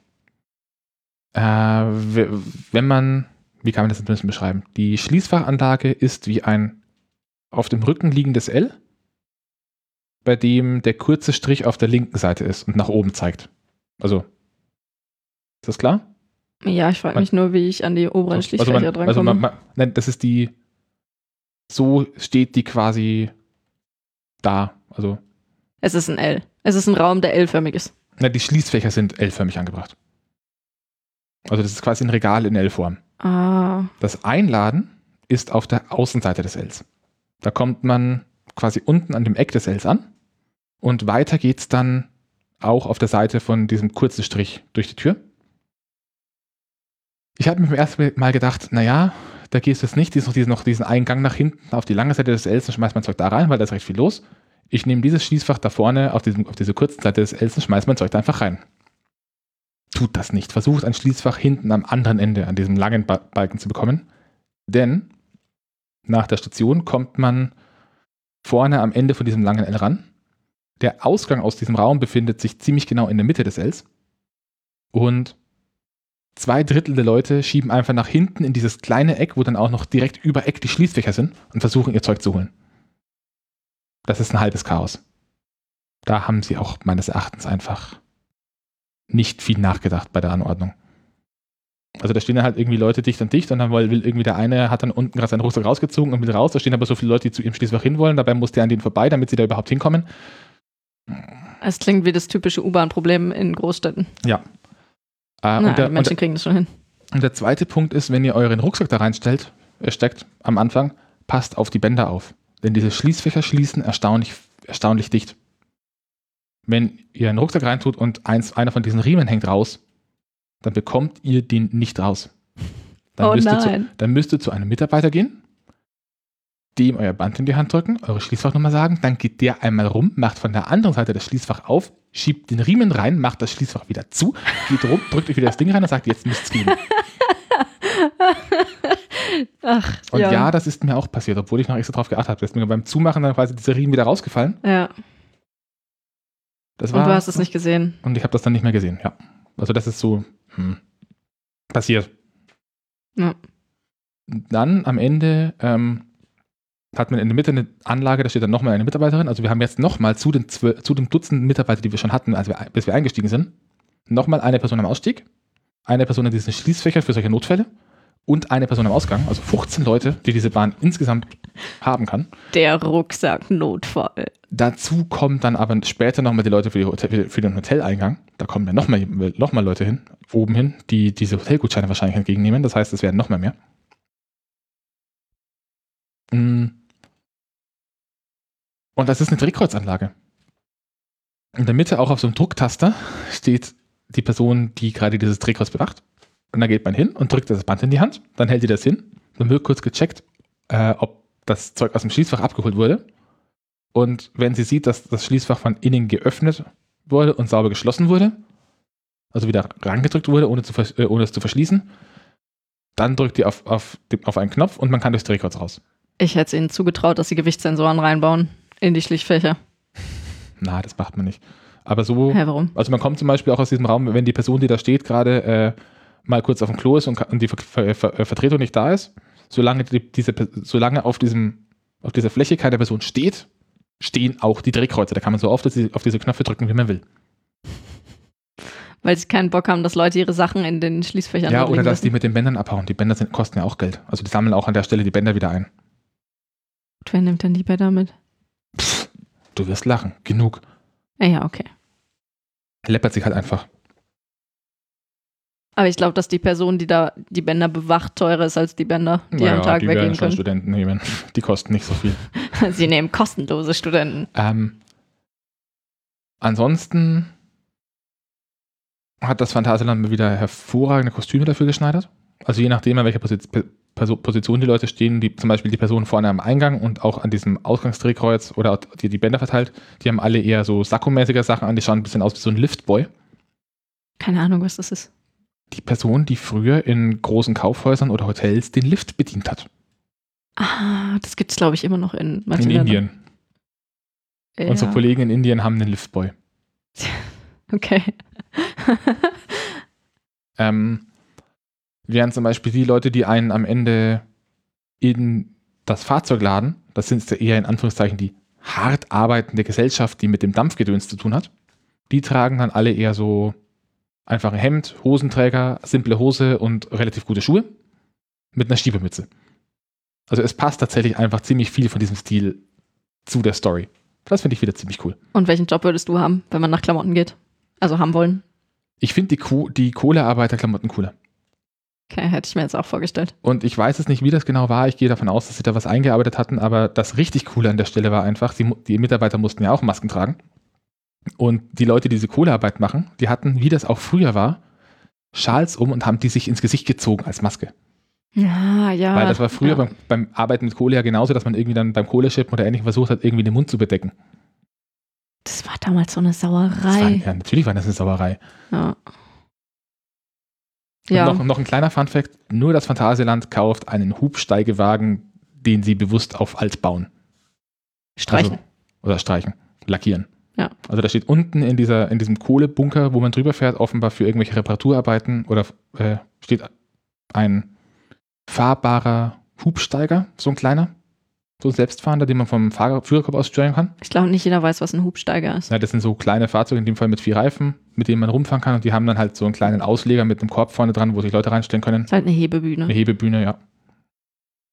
Ja. Nicht, nicht die Scherendinger, die einfach nur nach oben fahren, sondern wirklich die mit so einem Teleskoparm. Ja. Und der steht da unten drin und schaut da aus, als stünde er da schon seit 20 Jahren. Ja, der sieht so, So richtig. lackiert. Olli hat mir mal so ein, so ein Bild gezeigt, der sieht so richtig verranzt aus. Sieht richtig gut aus. Und wenn man dann aber, also selbst auf dem Foto, wenn man genau hinguckt, sieht man, der kann gar nicht verranzt sein, weil ähm, alles, was irgendwie technisch ist, ist tipptopp. Das sieht ziemlich lustig aus. Das war's von meiner Seite zu Rookburg. Nein, Nein? die Kohleschipper, können die ihre Kohle überhaupt chippen? Ah, nein, die können das nicht, denn die Kohle ist einfach nur grober Asphalt. Das sieht erstaunlich gut aus. Hat man auch immer wieder an diversen Stellen einfach so kleine Häufchen, die quasi aus diesem Kohlebunker rauslaufen und dann so ein bisschen auf den Weg rausgehen, was dazu führt, dass man zum Beispiel in der Warteschlange durchaus eine, eine größere Stolperfalle hat. Da bin ich auch einmal fast drüber gefallen, weil man da halt nicht drauf achtet, aber es wirkt sehr authentisch, dass da überall noch so kleine Kohlehäufchen liegen. Und sie haben Gullideckel, die tagsüber nur dampfen und nachts auch von unten dann noch rot beleuchtet werden. Also würde da unten drunter ein Feuer oder ein Dampfkessel oder sowas liegen. Boah, das muss mega gut ausschauen. Wir haben jetzt eine Stunde gebraucht. Fast. Nein, knapp über eine Stunde Ja, was gebraucht. hast du erwartet? Das ist der neue Themenbereich. für Rookburg. das war es jetzt mit Rookberg. Ja. Wir kommen jetzt zu dem Themenbereich, bei dem wir eigentlich die meisten Informationen haben. Zum Themenbereich mit der Kinder- und der Familienachterbahn. Bier. Ich war heute Bier kaufen. Ich habe wieder Bier. Ich muss, mich, ich muss keinen Radler mehr trinken.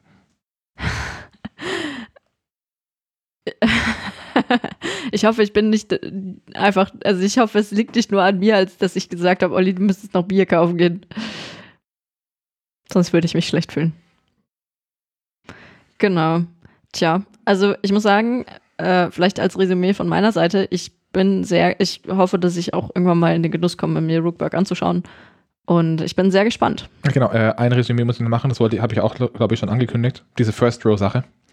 Ähm, First Row ist geil, keine Frage. Aber wenn man sich überlegt, was für einen Durchsatz dieses Ding hat und wie wenig First Row Durchsatz das Ding hat, glaube ich nicht, dass ich mich explizit für die First Row anstellen würde, außer es ergibt sich gerade wirklich die Gelegenheit, dass da fast niemand steht. Also ähnlich wie bei Black Mamba, wo man auch First Row mal gefahren sein sollte, aber es sich normalerweise quasi nicht lohnt, sich dafür extra anzustellen.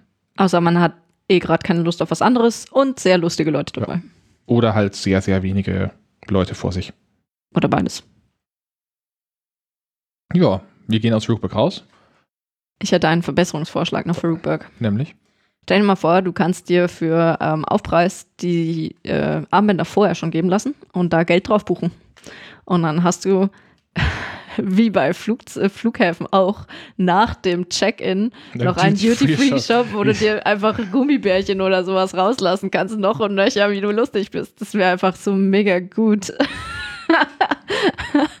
da wird halt, also ich, ich habe jetzt. Das passt aber, glaube ich, nicht zum Steampunk-Thema. Ach Quatsch, dann sind das Kohlestücke, die du da kriegst, die ja nach Gummibärchen schmecken. Oh, Lakritzstücke. Ähm, Lakritzkohlen meinst du? Ja. Komm schon, wie gut wäre das? Ich weiß leider nicht, wie viel Platz, also wie viel, also ansteht Zeit tatsächlich zwischen dem Check-in äh, und der Fahrt ist, aber. Da darfst du sowieso nichts kaufen, weil du es nicht mit ins Flugzeug nehmen darfst. Doch, natürlich, alles Essbare kannst du mitnehmen. Hier nicht. Du darfst hier nichts in, den, in die Achterbahnzug mit reinnehmen, weil das sonst durch die Gegend fliegt und Leute erschlägt. Ja, Kotze auch. Also dann dürftest du eigentlich zwei Tage vorher nichts essen. Kotze ist das Einzige, aber ich glaube, den meisten Leuten wird eher nach der Fahrt schlecht. Ja, siehst du, dann kann man doch Gummibärchen kaufen. Was hast du eigentlich? Du musst die Gummibärchen mitnehmen in die Fahrt. Ja, die musst du natürlich essen vor der Fahrt. Olli, wie kommst du darauf, dass die Menschen die Gummibärchen nach der, äh, vor der Fahrt nicht aufessen würden? Weil die Leute das nicht tun würden. Die würden das als Souvenir mitnehmen und dann mit in den Achterbahnwagen nehmen. Und dann würden Leute erschlagen äh, werden und die Bahn müsste umgestaltet werden. Alles wäre Kacke. Und du bist schuld. Ich kann mir schlimmere Tode vorstellen, als von Gummibärchen erschlagen zu werden. Naja, gut, bevor wir irgendwen von, mit Gummibärchen erschlagen. Können wir jetzt doch langsam mal zum zweitältesten Themenbereich, äh, zweitjüngsten Themenbereich des Parks kommen eigentlich ist es kein eigener Themenbereich, sondern nur ein Abschnitt eines Themenbereichs. Ja, aber, aber das hatten wir schon mal. Es fühlt sich sehr an wie ein eigener Themenbereich. Genau. Genauso wie gerade eben Rookburg und Berlin eigentlich Themenbereich Berlin sind. Sich aber sehr stark wie zwei getrennte Themenbereiche äh, anfühlen. Hat man in Mystery den Teil mit äh, Mystery Castle und River Quest. Und man hat Klugheim. Hm. Ich könnte jetzt lang und breit die Story austreten. Oder ich verlinke sie einfach und ihr könnt sie euch nachlesen. Naja, du kannst sie zumindest in drei Sätzen zusammenfassen. In drei Sätzen bist du verrückt. Kluge Menschen siedeln sich da an, wo der Drache Schneck ihnen gesagt hat, sie sollen hingehen, finden da äh, Erdwärme und bauen sich eine riesige Maschine, mit der sie die Erdwärme auffangen und auf die Häuser verteilen. Ähm, komische Kobolde und äh, ko komische kleine Koboldwesen wollen das nicht und versuchen sie immer zu sabotieren. Das kommt dann später im Thema noch ein bisschen mit raus.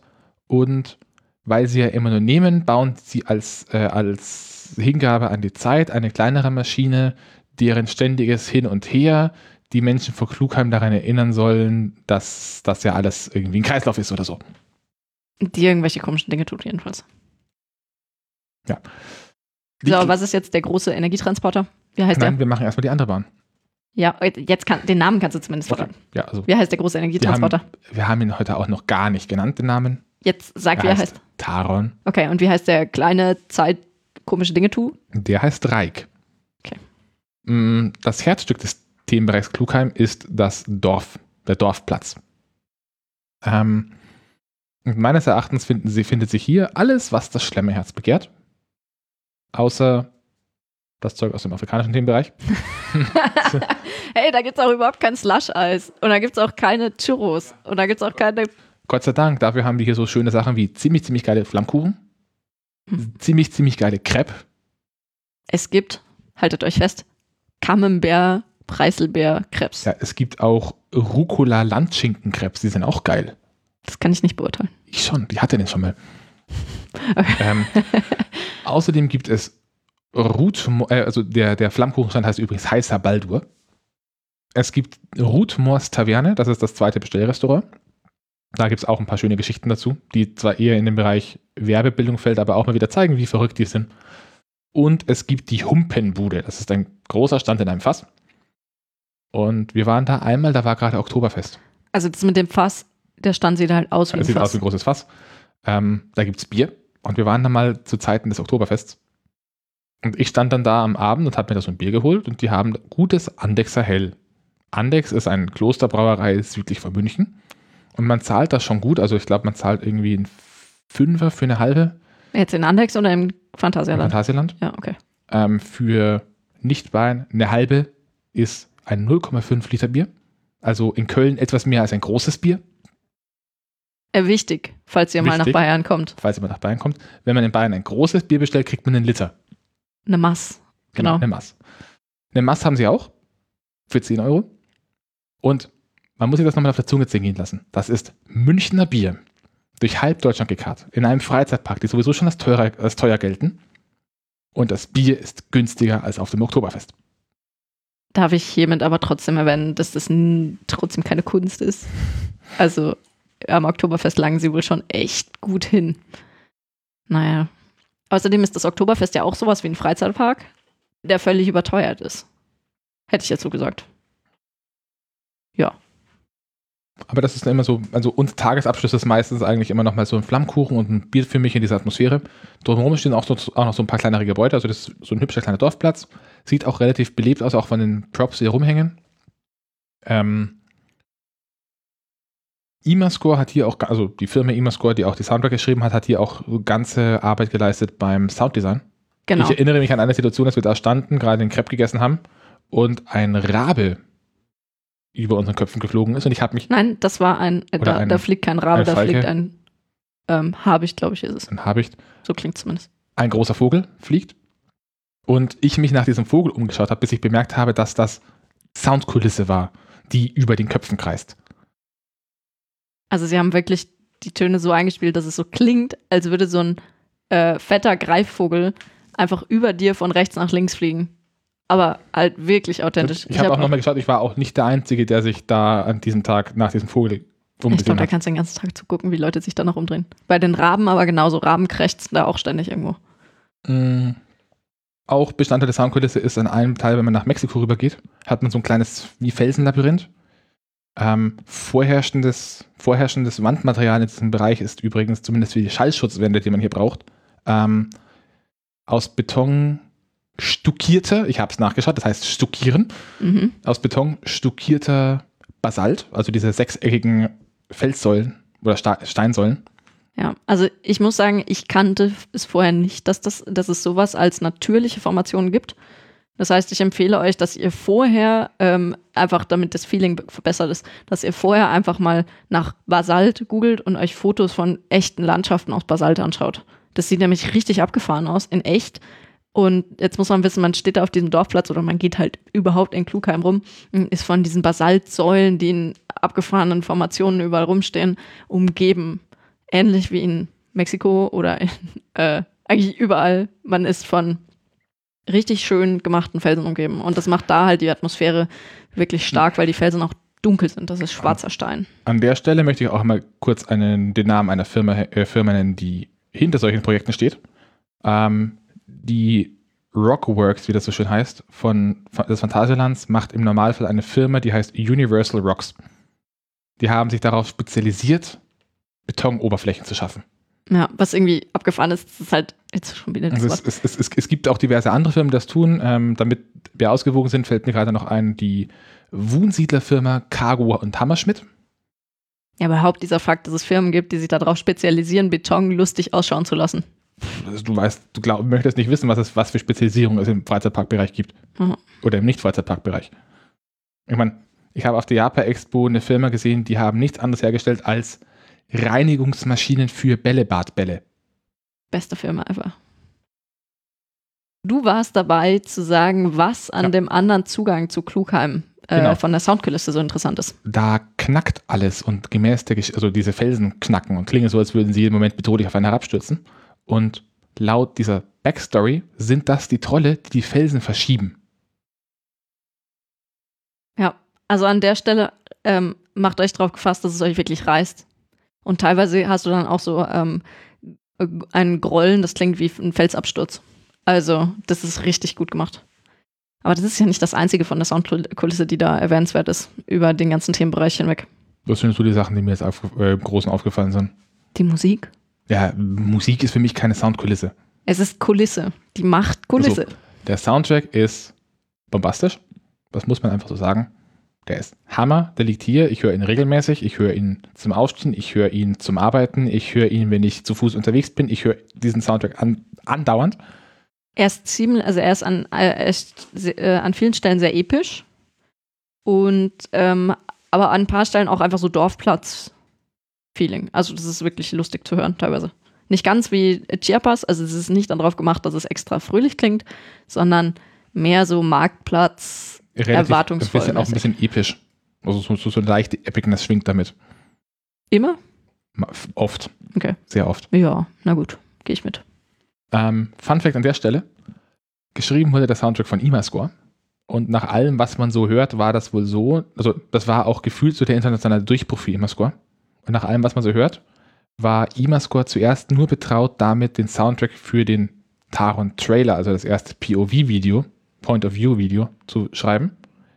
Und das Feedback unter dem YouTube-Video über den Sound, äh, bezüglich des Soundtracks war so positiv, dass sie dann den Zuschlag bekommen haben, den kompletten Themenbereich zu vertonen.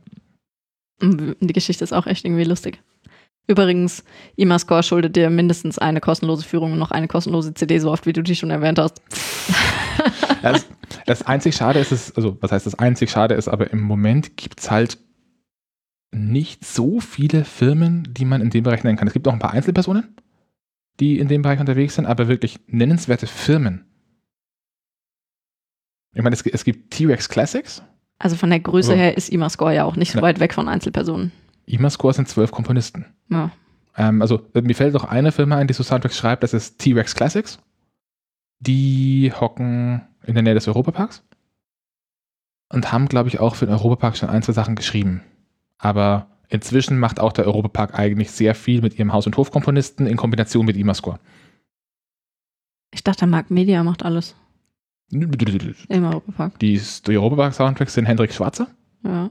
und die neueren, zum Beispiel auch die, der neue Batavia-Soundtrack, wurde eingespielt äh, als Co-Produktion zwischen Hendrik Schwarzer und Imascore. Hm. Der Rolantica-Soundtrack ist partiell Imascore. Aber das es ist halt Label auch, ist dann wieder T-Rex Classics. Es ist aber auch einfach so ein Nischending, ja. Ja, was Also, heißt so ein Nischending? Ähm, das zweite Standbein von Imascore ist halt gar nicht nischig. Filmmusik oder was? Trailermusik. Die machen Kompositionen für Filmtrailer von Disney. Hm. Also so der neue König der Löwen-Film, dieser Live-Action-Game, äh, Action-Ding. Die Trailer, das, das Arrangement für den Trailer haben die geschrieben oder die zusammengestellt. Also für alle geneigten Hörer, die irgendwann mal einen Trailer brauchen. Olli, du könntest bei Imascore mal anfragen, ob die einen äh, Coastercast-Trailer machen. Das wäre tatsächlich lustig. Aber ich Ähm, glaube, den Preis willst du nicht Ich werde gerade gefragt, ob es Hörbeispiele im Netz gibt. Ja, sehr viele. Man braucht sich nur mal den offiziellen Taron, äh, Taron POV von Phantasialand anzuschauen. Der ist unterlegt mit diesem Soundtrack. Kann ich auch verlinken am Ende.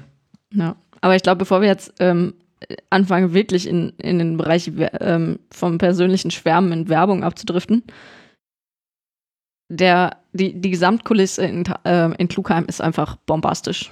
Also das ist ein Ort, an dem man sich echt gut aufhalten kann und auch echt lange. Also das ist äh, vor allem an der Stelle zu bemerken. Und mh, was, glaube ich, wir noch gar nicht gesagt haben, ist, dass das mit den Farben auch alles ziemlich gut zusammenpasst. Da kann ist, Olli gleich ein bisschen Geschichten erzählen. es ist Du sehr hast- viel, Den schwarzen Basalt. genau, also generell dunkle Steine, auch der nicht Basalt, auch die, die, die Gebäudesteine sind alle eher dunkel. Und das Holz auch. Also sehr dunkel, genau, sehr, sehr dunkles, massives Holz, äh, sehr dunkel gedeckte Dächer. Natürlich auch entsprechend der Boden dunkel. Ähm, dann dazu kommt äh, viele fancy Pflanzen, also sehr viele Blutbuchen, Nicht fancy, die sind rot. Ja, fancy, Also rot, bis, rot bis schwarz. Sie sind rot gekauft. Sie sind nicht mehr alle rot. Ähm, also Blutbuchen stehen da, stehen da wenn, wenn da Bäume stehen. Und, wie ist das hier nochmal? Schwarze Ziegenfuß. Äh, japanisches schwarzes Gras. Ja, ja, spezielles japanisches schwarzes Das Gras. kein Gras ist, sondern eigentlich irgendein Wurzelgewächs. Ziergras. Ich glaube, es ist kein Gras. Egal, es ist ein schwarzes, ähm, dickblattriges ja, äh, äh, Gras, was sie da überall verteilt haben, was irgendwie so ein bisschen ausschaut wie das, was man sich in Australien vorstellt, ein bisschen in ein bisschen kleiner und in schwarz. Genau, und da gibt es dann die schöne Geschichte von, von einem Gärtner, der erzählt hat, sie haben, da, sie haben da halt gekauft, wie viel sie gebraucht haben, haben es gepflanzt, es ist nicht ganz so gut angewachsen, wie sie wollten. Dann wollten sie nachordern und haben herausge herausgefunden, dass sie offenbar mit ihrer ersten Bestellung einmal den gesamten europäischen Markt für dieses Gras leer gekauft haben. ja, genau. Und die haben das mit diesen speziellen Pflanzen da halt insgesamt ein bisschen übertrieben.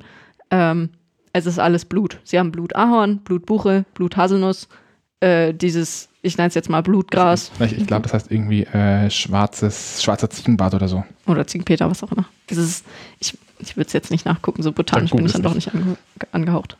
Ja, ähm, wir haben aber immer noch nicht über die beiden Fahrgeschäfte geredet, Gesine. Ja, die sind auch schwarz. Die sind auch schwarz oder grau. Dunkles Grau. Eher, also eher so Anthrazit, die Schienen. Hm, Die halt sind kein wie die reines Schwarz. Die sind in Tarnf Ähm, Felsentarnfarbe. Die, kle- das kleinere Fahrgeschäft der beiden ist der kleine Vekoma Family Boomerang namens Reik. Und ist es ein Family Coaster? Das ist ein Family Coaster. Okay. Es ist ein Family Boomerang. Was heißt denn das? Ähm, Family Boomerang ist, da hatten wir dieses Jahr auch schon einen, und zwar ein Tripsdrill. Das sind kleine Fahrgeschäfte, bei denen man aus der Station rückwärts einen, Lift, äh, einen, einen Hügel hochgezogen wird. Dann klingt man aus, fährt vorwärts durch die Station, eine kurze Strecke, die in diesem Fall hier relativ kurz und kompakt ist. Also im Wesentlichen eine langgezogene Rechtskurve. Äh, vor der Station quer vorbei, Links-Rechts-Kombination und parallel zum Startlift ähm, wieder auf einen Hügel, der einen wieder ein Stück weit hochzieht, loslässt und dann das Ganze rückwärts in die Station zurück. Für eine fast schon Kinderachterbahn, also die ist so gerade so der, für mich auf der Grenze zwischen Kinder- und Familienachterbahn vom reinen Layout und den Größenbeschränkungen her, Also die Kinder hatten jedenfalls ihren Spaß, die da drin ist waren. dieses Ding gerade beim Rückwärtsfahren schon ziemlich heftig. Findest du? Ja, also Es ist ungewohnt auf jeden Fall. Also Also, ich fand es ungewohnt, weil man halt rückwärts durch die Gegend düst. Das ist halt, ja, gewöhnungsbedürftig. also gerade diese letzte, die, diese letzte Kurve beim Rückwärtsfahren, da drückt schon. Na gut, wenn du das sagst. Was es an der Stelle Schönes ist, dass diese Bahn äh, wunderschön interagiert mit einem kleinen, mit einer äh, sehr prominent platzierten Kurve von Taron. Man kann hier also die Situation haben, und die hatte ich einmal, das sah so unglaublich geil aus, dass man bei Reik gerade rückwärts diesen Berg runterkommt und in diese Links-Rechts-Kombination reinfährt. Und wenn man rückwärts fährt, kommt einem von links in eine Kurve, die links an einem vorbeiführt, Taron entgegen in einer relativ ähnlichen Geschwindigkeit. Das heißt, man kann den Leuten, die Taron fahren, ins Gesicht schauen und fährt dann so ein Stück parallel rückwärts, während die anderen vorwärts fahren. Ich fände es gut, wenn sie das so gut timen könnten, dass man das buchen kann Na, als Familie. Ja, aber das, die große Bahn ähm, in diesem Bereich ist natürlich Taron. International gefeiert. Du willst nicht noch das mit der Uhr machen und dem Rot-Grün. Gut, das darfst du es gerne tun. Ich weiß leider nicht, was genau es heißt, aber bei Reik geht es irgendwie um Zeit. Und wenn du vorwärts fährst, dann ist eine Uhrzeitanzeige irgendwie auf Rot. Und Also wenn so- du so- rückwärts man- fährst, auf man- Grün oder Man, andersrum. man, man hat hinten in der Station so ein- großes Ziffernblatt mit dem Zeiger, der gerade nach oben zeigt. Jedes Mal, wenn der Zug zu, äh, rückwärts fährt, läuft der nach links. Wenn der Zug vorwärts fährt, läuft er nach rechts. Wenn der Zug rückwärts fährt, ist die komplette Station in rotes Licht gefüllt. Wenn er vorwärts fährt, in grünes. Ja. Und am Ende steht halt der Zeiger wieder gerade nach oben. Und wichtige Sache für Familienfreundlichkeit, ähm, wenn ich mich richtig erinnere, ist wirklich ein Großteil der Strecke überdacht. Das heißt, wenn man so im Hochsommer bei unmenschlichen Temperaturen da ansteht, ähm, dann sollte man zwar trotzdem was zu trinken für die Kids mitnehmen, aber man muss keine Angst haben, dass sie komplett gegrillt werden. Glaube ich. So, jetzt aber. Die große Bahn Taran. Taron. Gewissermaßen meine erste große Liebe. Für mich ist sie auch immer Hey, noch meine erste große Achterbahnliebe. ähm, für mich eine der drei besten Bahnen in Deutschland, von denen die ich bis jetzt gefahren bin. Definitiv mehr ein Crowdpleaser als Fly. Und ja, ein, eine Intamin-Achterbahn. Ich glaube, die, die Bahnen haben keine Namen. Es geistert immer so das Gerücht rum, dass dieser Achterbahntyp bei Intamin Blitzcoaster heißt. Das stimmt wohl nicht. ich glaube, das wäre auch politisch inkorrekt. Es ist einfach nur ein LSM Launch Coaster. Und was für einer? Also was jetzt? Das LSM oder das Launch oder das Coaster? Das LSM Launch. also das Launch und das Coaster. Ähm, was damals recht interessant war, war, dass sich äh, das Phantasialand da eine Bahn hingestellt hat, die zwar eine hohe Höchstgeschwindigkeit hat. Ich glaube 110 waren das. Nein, ich glaube, es waren 109. Oder 90. Ja. Äh, na gut, ich gucke vielleicht doch Guck lieber noch mal nach. kurz. Genau. Ähm, also eine erstaunlich hohe Höchstgeschwindigkeit hat, aber keinerlei Inversionen. Sondern im Wesentlichen lebt von kleinen Hügeln, Kurven und intermin-typisch Umschwingen von links nach rechts und rechts nach links. Das Ganze gepaart mit einem etwas ungewöhnlich, mit einer etwas ungewöhnlichen Sitzhaltung. Die Schlange führt einen zunächst ähm, vom Dorfplatz weg, über Station und die beiden Launches drüber und ja, hin, im, im Hinterhof von Taron gewissermaßen ein bisschen hin und her. 117 km/h, okay. 117. Mit 117 km/h geht man durch die Warteschlange. Ja, genau. Das wolltest du sagen. Ja, genau das, 117 km/h. Äh, Scheiß auf Geparden, ich bin schneller. Nein, ganz so schnell haben wir es dann doch nicht geschafft, auch wenn, Ja. wenn wir beim ersten Mal wirklich echt schnell durchgerannt sind. Ähm, der trickige Teil ist, man denkt, man ist fast da. Also man sieht dann so die Schlange, die führt dann irgendwie so ein paar, paar Ecken und eine Treppe rauf und eine Treppe runter und dann läuft man so rum und dann denkt man, da drüben ist die Station und das passt schon. Es, Und Moment, wenn viel los ist, Moment. denkt man an dieser Stelle, Stopp, stopp, stopp, stopp. Es dauert verdammt lange, bis man an dieser Stelle ist, man, Nee, wo man denkt, man ist fast da. war jetzt nochmal ein paar, äh, ist rela relativ zu dem, was wir, also ich glaube, es hat sich für uns lang angefühlt, weil wir noch keine Erfahrung hatten. Du stehst von da, wo wir damals begonnen haben zu stehen, bis zu diesem Punkt. Nee, ich meine jetzt, wenn du wirklich äh, das Tor, wo die erste Zeitanschreibung steht, wenn du da reinläufst, dann dauert es schon, da bist du echt nicht nee, so viel Das wie. ist bedeutend kürzer, als man denkt. Das ist viel kürzer, als man glaubt. okay, wenn man das erste Mal da durchgeht, dann Das fühlt fühlt sich sich lang an. sehr lang an. Ihr werdet es her- herausfinden. Dann steht man da. Wenn man Glück hat, ist gerade an dem Tag wenig los. Dann ist es auch so, dass man von dieser Stelle aus in die Station geht. Bei, bei uns im ersten Besuch war das, glaube ich, sogar so. Da sind wir da dann geradeaus weiter. Ja, Wenn man Pech hat, dann trifft man so den meines Erachtens ein bisschen Schandfleck des Phantasialands. Man geht dann durch ein Tor, unter einem Weg durch, hinten eine Treppe rauf und landet auf einem Platz, der ist, wie groß wird er sein? Basketballfeld groß ungefähr. Also so Turnhalle, eine, ungefähr eine Turnhallenfläche. ja, ein bisschen über einem Basketballfeld, ja. Ähm, und das ist einfach nur ein großer Platz, inzwischen partiell überdacht. Als wir das erste Mal da waren, war das einfach eine Fläche in der Sonne. Ja, das ist halt und das da Ding. führt dann einfach im Zickzack eine Warteschlange durch. Ja. Aber das Interessante ist, an der Stelle war, ähm, glaube ich, auch nicht mal der Boden irgendwie schön oder so. Der Boden ist normal gepflastert. Ja, genau. Also das war ähm, witzig. Also es sah so ein bisschen aus wie so ein Überbleibselplatz, den sie halt noch Ich, ich habe das andere, also mein, mein die Gefühl, Spekulation mein, los. genau, jetzt gehen Spekulationen los. Ähm, ich hatte so ein bisschen das Gefühl, als wussten sie zu dem Zeitpunkt schon, dass sie danach Fly bauen und hatten ein bisschen die Hoffnung, dass Fly Leute von Taron wegzieht. Also als wir das erste Mal da waren, hatten wir bei Taron Wartezeiten von 90 Minuten plus. Ist auch, glaube ich, immer noch normal. Ich habe die letzten paar Male immer eher so im Bereich von 20 bis 40 Minuten gehabt. Mhm. Das würde man in die normale Queue reinbringen, beziehungsweise kann man die Queue auch nach vorne noch ein bisschen verlängern, über diesen Steg drüber. Ähm, das heißt, in der Theorie bräuchte man diesen Platz unter Umständen nicht mehr notwendigerweise. Meine Hoffnung ist, dass da mittelfristig geplant ist, dass man diesen Zug zumacht und an die Stelle nochmal ein sinnvolles Fahrgeschäft stellt. Ein kleines. Ein Was- Kontiki würde dahin passen, von der Größe her. Ja, also so ein Rocking Boat. Ja, boah, das finde ich tatsächlich ziemlich cool. Das ist was, das dem Phantasialand fehlt. Stelle ich hiermit offiziell fest. Ja. Auch wenn es nicht ganz in das Portfolio vom Phantasialand passt, Ja, vor weil allem die passt es halt nicht ins Portfolio von Klugheim. So ein kleines Huppdi-Dupdi, wir drehen uns und schaukeln dabei ein bisschen Fahrgeschäft. wir haben schon alle möglichen äh, Versionen von Kontikis gesehen. Die äh, schaffen das auch, das so zu themen, dass das passt. Und wenn, dann bauen sie halt irgendein verrücktes Kontiki hin. Das würde ich ihnen auch zutrauen. Aber Kontikis haben halt leider nicht so wirklich einen Durchsatz. also ein Freifallturm wird hinpassen. Aber sie haben schon Mystic Castle. Und sie haben. Tikal. Also da brauchen sie nichts. Egal. Ja, jedenfalls, also meines Erachtens das Schandfleck. Inzwischen haben sie ihn partiell überdacht. Da steht dann so ein großes, so stehen diverse Dächer rum. ja, und also die Überdachung auch- sieht auch gut aus. Und auch an der Stelle neu dazugekommen letztes Jahr sind Dinge, die im ersten Moment aussehen wie Lampen. Das sind aber eigentlich Käfige mit einer Glasüberdeckung, in der innen drin Steinfiguren sitzen. Denn die Klugheimer waren klug. Schenkelklopfer.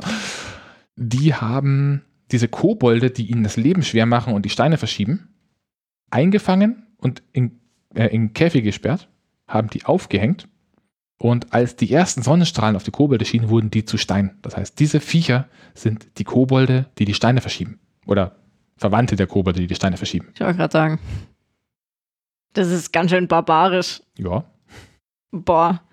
Und es ist auch irgendwie ein bisschen hochnäsig, wenn du einfach sagst, hey, wir sind mega klug und jetzt gründen wir eine Siedlung und weißt du, wie wir die nennen? Wir nennen sie einfach Klugheim. Jeder, der hier reinkommen will, braucht einen I- äh, IQ-Test. das sind ja auch die klügsten Menschen der Erde. Ja. Also ich würde fast schätzen, wenn sie einen sozialen Intelligenztest machen müssten, dann hätten sie nicht gewonnen. Ja, danach geht es wieder runter und dann steht man eben direkt vor der Station. Auch sehr geil ist, sie haben sich einen äußerst bekannten Sprecher gebucht, um die Sicherheitshinweise in der Queueline anzusprechen. Mir fällt der Name des Sprechers selber nicht ein, aber er ist vor allem bekannt dadurch, dass er die Hornbach-Werbung einspricht. Die mit dem äh, 20% auf alles außer Tiernahrung. Es ist halt die deutsche Stimme von Bruce Willis. Genau, insbesondere ist es die deutsche Stimme von Bruce Willis. Und das ist schon ziemlich geil. Beim ersten Mal steht man da und dann heißt es so an einer bestimmten Stelle, also da läuft das- der Soundtrack und es gibt eine bestimmte Stelle, da kommt dann immer, liebe Gäste, willkommen bei Taron. Und dann werden die Sicherheitshinweise durch, äh, runtergebetet. Aber halt, also der sagt es so, dass man da auch nicht widersprechen möchte. Ja. Das ist ziemlich gut gemacht. Ähm, auch Taron hat eine First Rider Queue und Taron hat auch eine Single Rider Line. Die werden dann alle in der Station zus- zusammengeführt. Das läuft dann so ab. Ähm, die First Rider werden zur First Row gebeten. Dann werden die Reihen 2 bis 8. Denn ja, Taron hat nur 8 Reihen. Das ist ein, die Bahn hat verdammt kurze Züge. Die werden befüllt und dann wird halt aufgefüllt mit der Single Rider Line. Ich hatte auch einmal den Fall, da bin ich Single Rider gefahren und hatte das Glück, mit einer einzelnen Person in der First Row gematcht zu werden. Das war cool. Das war meine einzige Fahrt Taron First Row. Mit einer Viertelstunde Wartezeit. Bei einer angeschlagenen Wartezeit von 50 Minuten in der normalen Queue. Plus nochmal extra 30 Minuten für die First Row. Ja, ähm. Wir haben es vorhin schon gesagt, Taron ist ein, ist ein Ding, mit dem, da wird Erdwärme aufgefangen. Das kann man auch in der Queue an einer Stelle sehen, wenn man weiß, worauf man zu achten hat. Da hat man dann am Boden, also man kommt rein, dann geht man irgendwann über die Station drüber, dann hat man am Boden so Schächte, die rot glühen und oben drüber hängen wie umgekehrte Waschzuber mit kleinen Rotorblättern drin und dann darüber so ein großer Schweinehauttrichter.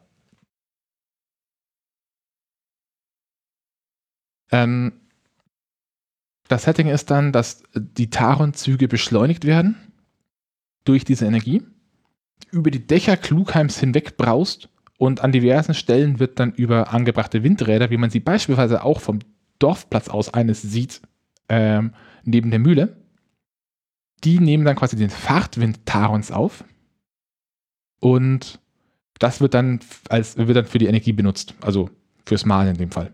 Ich glaube, wir müssen es gar nicht so im Detail durchgehen. Da kann sich jeder seine Doch, eigene wir Geschichte. müssen das in, in Detail Okay. durchgehen, weil ich die Episode über Taron, den Coaster Bullshit über Taron vom Hanse Rider verlinke. ah, der okay. ist bombastisch und Echt? der greift genau das auf. Echt jetzt? Oh, warum habe ich den noch nicht Den geguckt? hast du schon geguckt. Hab ich. Oh. Das ist das, wo dann anfängt mit, wisst ihr, wie man noch, äh, wie, wie man noch äh, Fer- Fernwärme in Häuser bringen kann? Durch Rohre. Das müsstet ihr wissen. Ihr habt damit eine Bahn gebaut. ah, doch, ich erinnere mich. Zitat. Zitat Ende. Äh, oder Semi-Zitat Ende.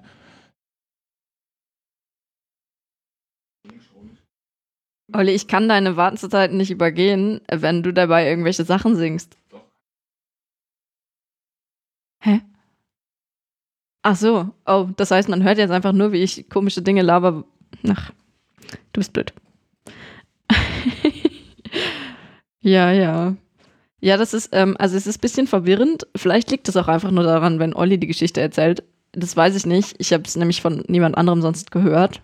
Es gibt, glaube ich, auch, also wie erfährt man diese Geschichte überhaupt? Ja, das habe ich schon mal irgendwann gesagt, ich glaube in der Folge mit Patrick. Ja. Ähm, Im Wesentlichen muss man googeln. Es gab einmal ein Phantasialand-Magazin und die haben mal irgendwann PDFs verlinkt, wo diese Story drin steht.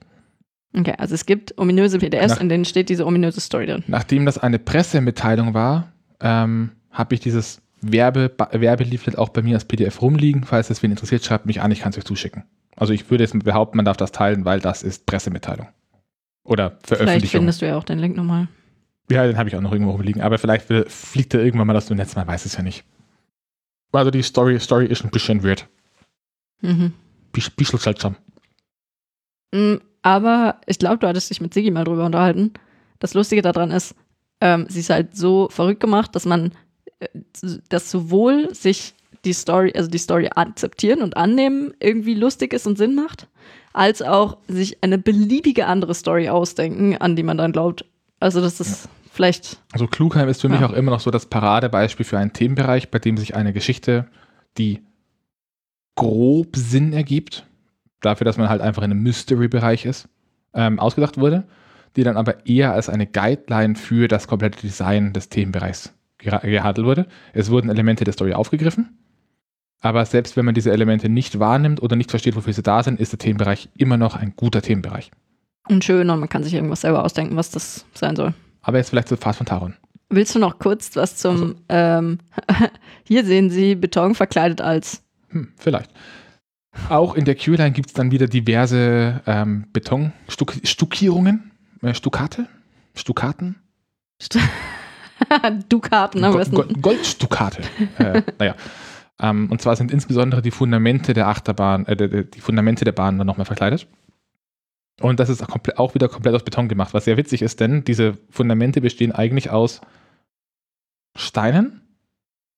Oder dieses sehen so das, aus. es soll so aussehen, als wäre das quasi eine Steinwand, bei der die Kanten ein Holzbalken sind und die Steine und die, kan und die Holzdinger sind durch schmiedeiserne Spangen verbunden. Und zumindest bei einem flüchtigen Blick fällt einem nicht auf, dass alle drei Materialien in diesem Fall einfach Beton sind. Ja, da gibt es einen schönen Beitrag von Uli. Genau. Ähm, so viel zu den äh, künstlerischen Arbeiten dort. Und ich muss auch sagen, also bei mir, mir ist es auch beim zweiten Blick nicht aufgefallen, beim ersten Mal, weil ich vielleicht auch einfach ein bisschen überwältigt war von dem ganzen Themenbereich und davon, dass das meine zweite Achterbahn war. Und Olli hat mich dann darauf hingewiesen und mein Blick erhellt. Also achtet mal drauf. Oder achtet vielleicht nicht drauf. Ich glaube, das ist noch lustiger. Ja, zur Fahrt selber. Ähm, wie gesagt, Taron hat, da, also offiziell hat Taron einen Durchsatz von 1280 Leuten pro Stunde, glaube ich, oder 1260. Mhm. In der Realität kommen sie wahrscheinlich eher so auf 1000 bis 1100, wenn sie Gas geben. Diese Zahlen kommen mir irgendwie falsch vor. Ähm, besitzt vier Züge mit vier Wägen, a zweimal zwei Personen, Du also hast sogar recht. zwei Reihen, was war es, 1260 oder 1280? 1280. Wieso weißt du das auswendig? Nur weil wir dann äh, äh, das in einem Quartett haben. Ich weiß es nicht mehr. Also äh, zwei Reihen pro Wagen, zwei Sitze nebeneinander. Das Gemeine hier dran ist aber, die Sitze sind so hoch angebracht, dass man mit den Füßen nicht auf den Boden kommt und die Füße auch nirgendwo abstellen kann. Und der Bügel ist ein, ein Over-the-Shoulder-Restraint, also ein Schulterbügel, aber keiner von diesen klobigen Dingern wie bei Black Mamba, die einem auf die Schultern drücken, sondern eher wie bei Bluefire. Das ist ein Bügel, der, wo ein gediegenes, gebogenes Stahlrohr über die Schultern in einigen Abständen hinwegführt, nach unten und dann, dann unten nur so ein großer Block gegen die Hüfte drückt. Oder gegen das Becken drückt, an dem man dann vorne dran noch zwei Griffe hat.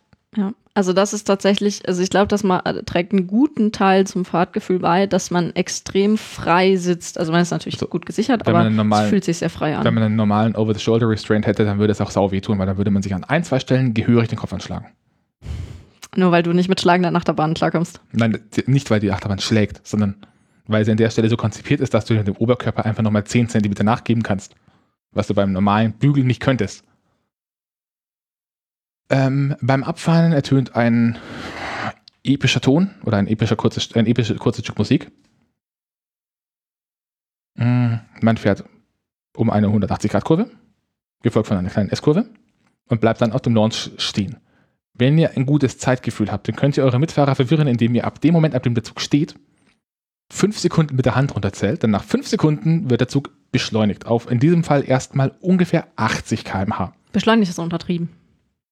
Ähm, es handelt sich um einen LSM-Launch, also Linear Synchro Motor. Äh, da muss ich auch mal irgendwann eine Folge noch dazu machen, wie, was die Unterschiede zwischen LSM und LIM und anderen Launchmechanismen ist. Heißt aber im Wesentlichen in diesem Fall, man hat Permanentmagneten unter dem Wagen und ein elektromagnetisches Feld, das vor dem Zug herwandert und damit den Zug mitzieht. Diese LSM-Pedals oder Statoren, wie sie genannt werden, sind in diesem Fall so energieaufwendig, dass sie eine Wasserkühlung brauchen. Sonst brennen die durch. So viel Energie ballert da durch. Und mir ist beim ersten Mal Taron-Fahren auch beim Beschleunigen kurz die Luft weggeblieben. Ich habe in meinem Leben einmal eine stärkere Beschleunigung noch mitbekommen. Das war im, Hansa, im Heidepark. Ähm, Desert Race. Desert Race. Siehst du, das wusste ich. Nur dass Desert Race die Beschleunigung nicht so, nicht über einen so langen Zeitraum aufrechterhalten hat. Bei Taron fährt man, hat man diese, die, die Launchstrecke ist so 80 Meter lang, würde ich mal sagen. 60 bis 80 Meter. Kommt hin. Und einen sehr, sehr großen Teil dieser Strecke beschleunigt man konstant. Also konstant stark. konstant Aber es stark. fühlt sich echt gut an, weil es halt wirklich super flüssig läuft. Ähm, na, dann gibt es ein bisschen Ge- Gegeige, unter anderem auch den schönsten Airtime-Hill der ganzen Fahrt, wo es einen so richtig schön einmal in diesen Bügel reinhebt. Und die Handykurve, äh, die, die Todeskurve für Handys, die ist einmal tief unter dem Dorfplatz durch und der Wagen ist aber so quer geneigt, dass eventuell während des Airtime-Hügels und dem Launches aus der Hosentasche geschüttelte Gegenstände, die in die Sitzschale gefallen sind, einfach seitlich aus der Sitzschale rauspurzeln und da unten in diesem Tunnel liegen bleiben und niemanden mehr gefährden. Und danach kommt auch der geilste Umschwung der gesamten Strecke, wo der Zug aus 45 Grad Linkslage in eine ungefähr 60 Grad Rechtslage wechselt, innerhalb von gefühlt drei Metern bei ungefähr immer noch 60 km/h. Mein Tipp bei der Bahn, macht sie beim Motorradfahren, denkt mit, lasst insbesondere den Oberkörper teilweise locker, dann macht sie mehr Spaß. Ich glaube, das Stück, wenn man da steif in diesem Sitz drin hockt und sich nach hinten klammert, ist ziemlich unangenehm. Oder kann unangenehm sein. Es ist, Ach, es ist eine die Familienachterbahn. Bahn macht bedeutend mehr Spaß, wenn man so ein bisschen aktiv mitarbeitet und so ein bisschen vorarbeitet und ein bisschen abdämpft die Bewegungen. Ja. Nach einiger Zeit fährt man, also man fährt dann, macht dann diese komische diese Kurve um Reik rum. Dann geht es dann auch mal hinten im Eck, so eine kleine Links-Rechts-Kombi. Und dann taucht man in einen Graben ab. Das ist am Ende der ersten Launchstrecke, also wo man bei der ersten Launchstrecke Strecke am schnellsten ist, in Richtung China. Da fährt man in diesen Graben rein. Und unten ist dann die zweite Launchstrecke, die einen dann begrüßt damit, dass sie den zu diesem Zeitpunkt, wie schnell, 50, 60 km/h schnellen Zug immer noch Ja, gut, zügig. auf diese 120 hochballert. Also der zweite fühlt sich dann nicht mehr ganz so krass an wie der erste. Weil Ist er einfach nicht auch so läng- lang ist. Er ist länger. Ist länger? Also, ja, aber du bist ja schneller, du bist ja du- nicht so lange. Du bräuchtest theoretisch die gleiche Beschleunigung, weil du die gleiche Temperatur, äh, Geschwindigkeitsdifferenz fast hast. Du hast auch so deine 70 bis 80 km Differenz, wenn du auf die 120 kommen willst, grob. Aber dadurch, dass er länger ist, ist die Beschleunigung geringer. Einfache Physik. Ja, und dadurch, dass du schneller bist, dauert es kürzer, bis du diese Strecke überwunden hast. Ja, gut. Nee. Doch. Naja. Egal, Wenn die, ich die, schneller bin, brauche ich länger für diese Strecke. aber Moment. die Strecke ist länger. ja, aber nicht so Ja. viel länger, wie du schneller bist. Ist egal. Danach geht es parallel zu einem Wasserfall, gefühlt fast näherungsweise senkrecht in dieser, in so einer Basaltwand hoch.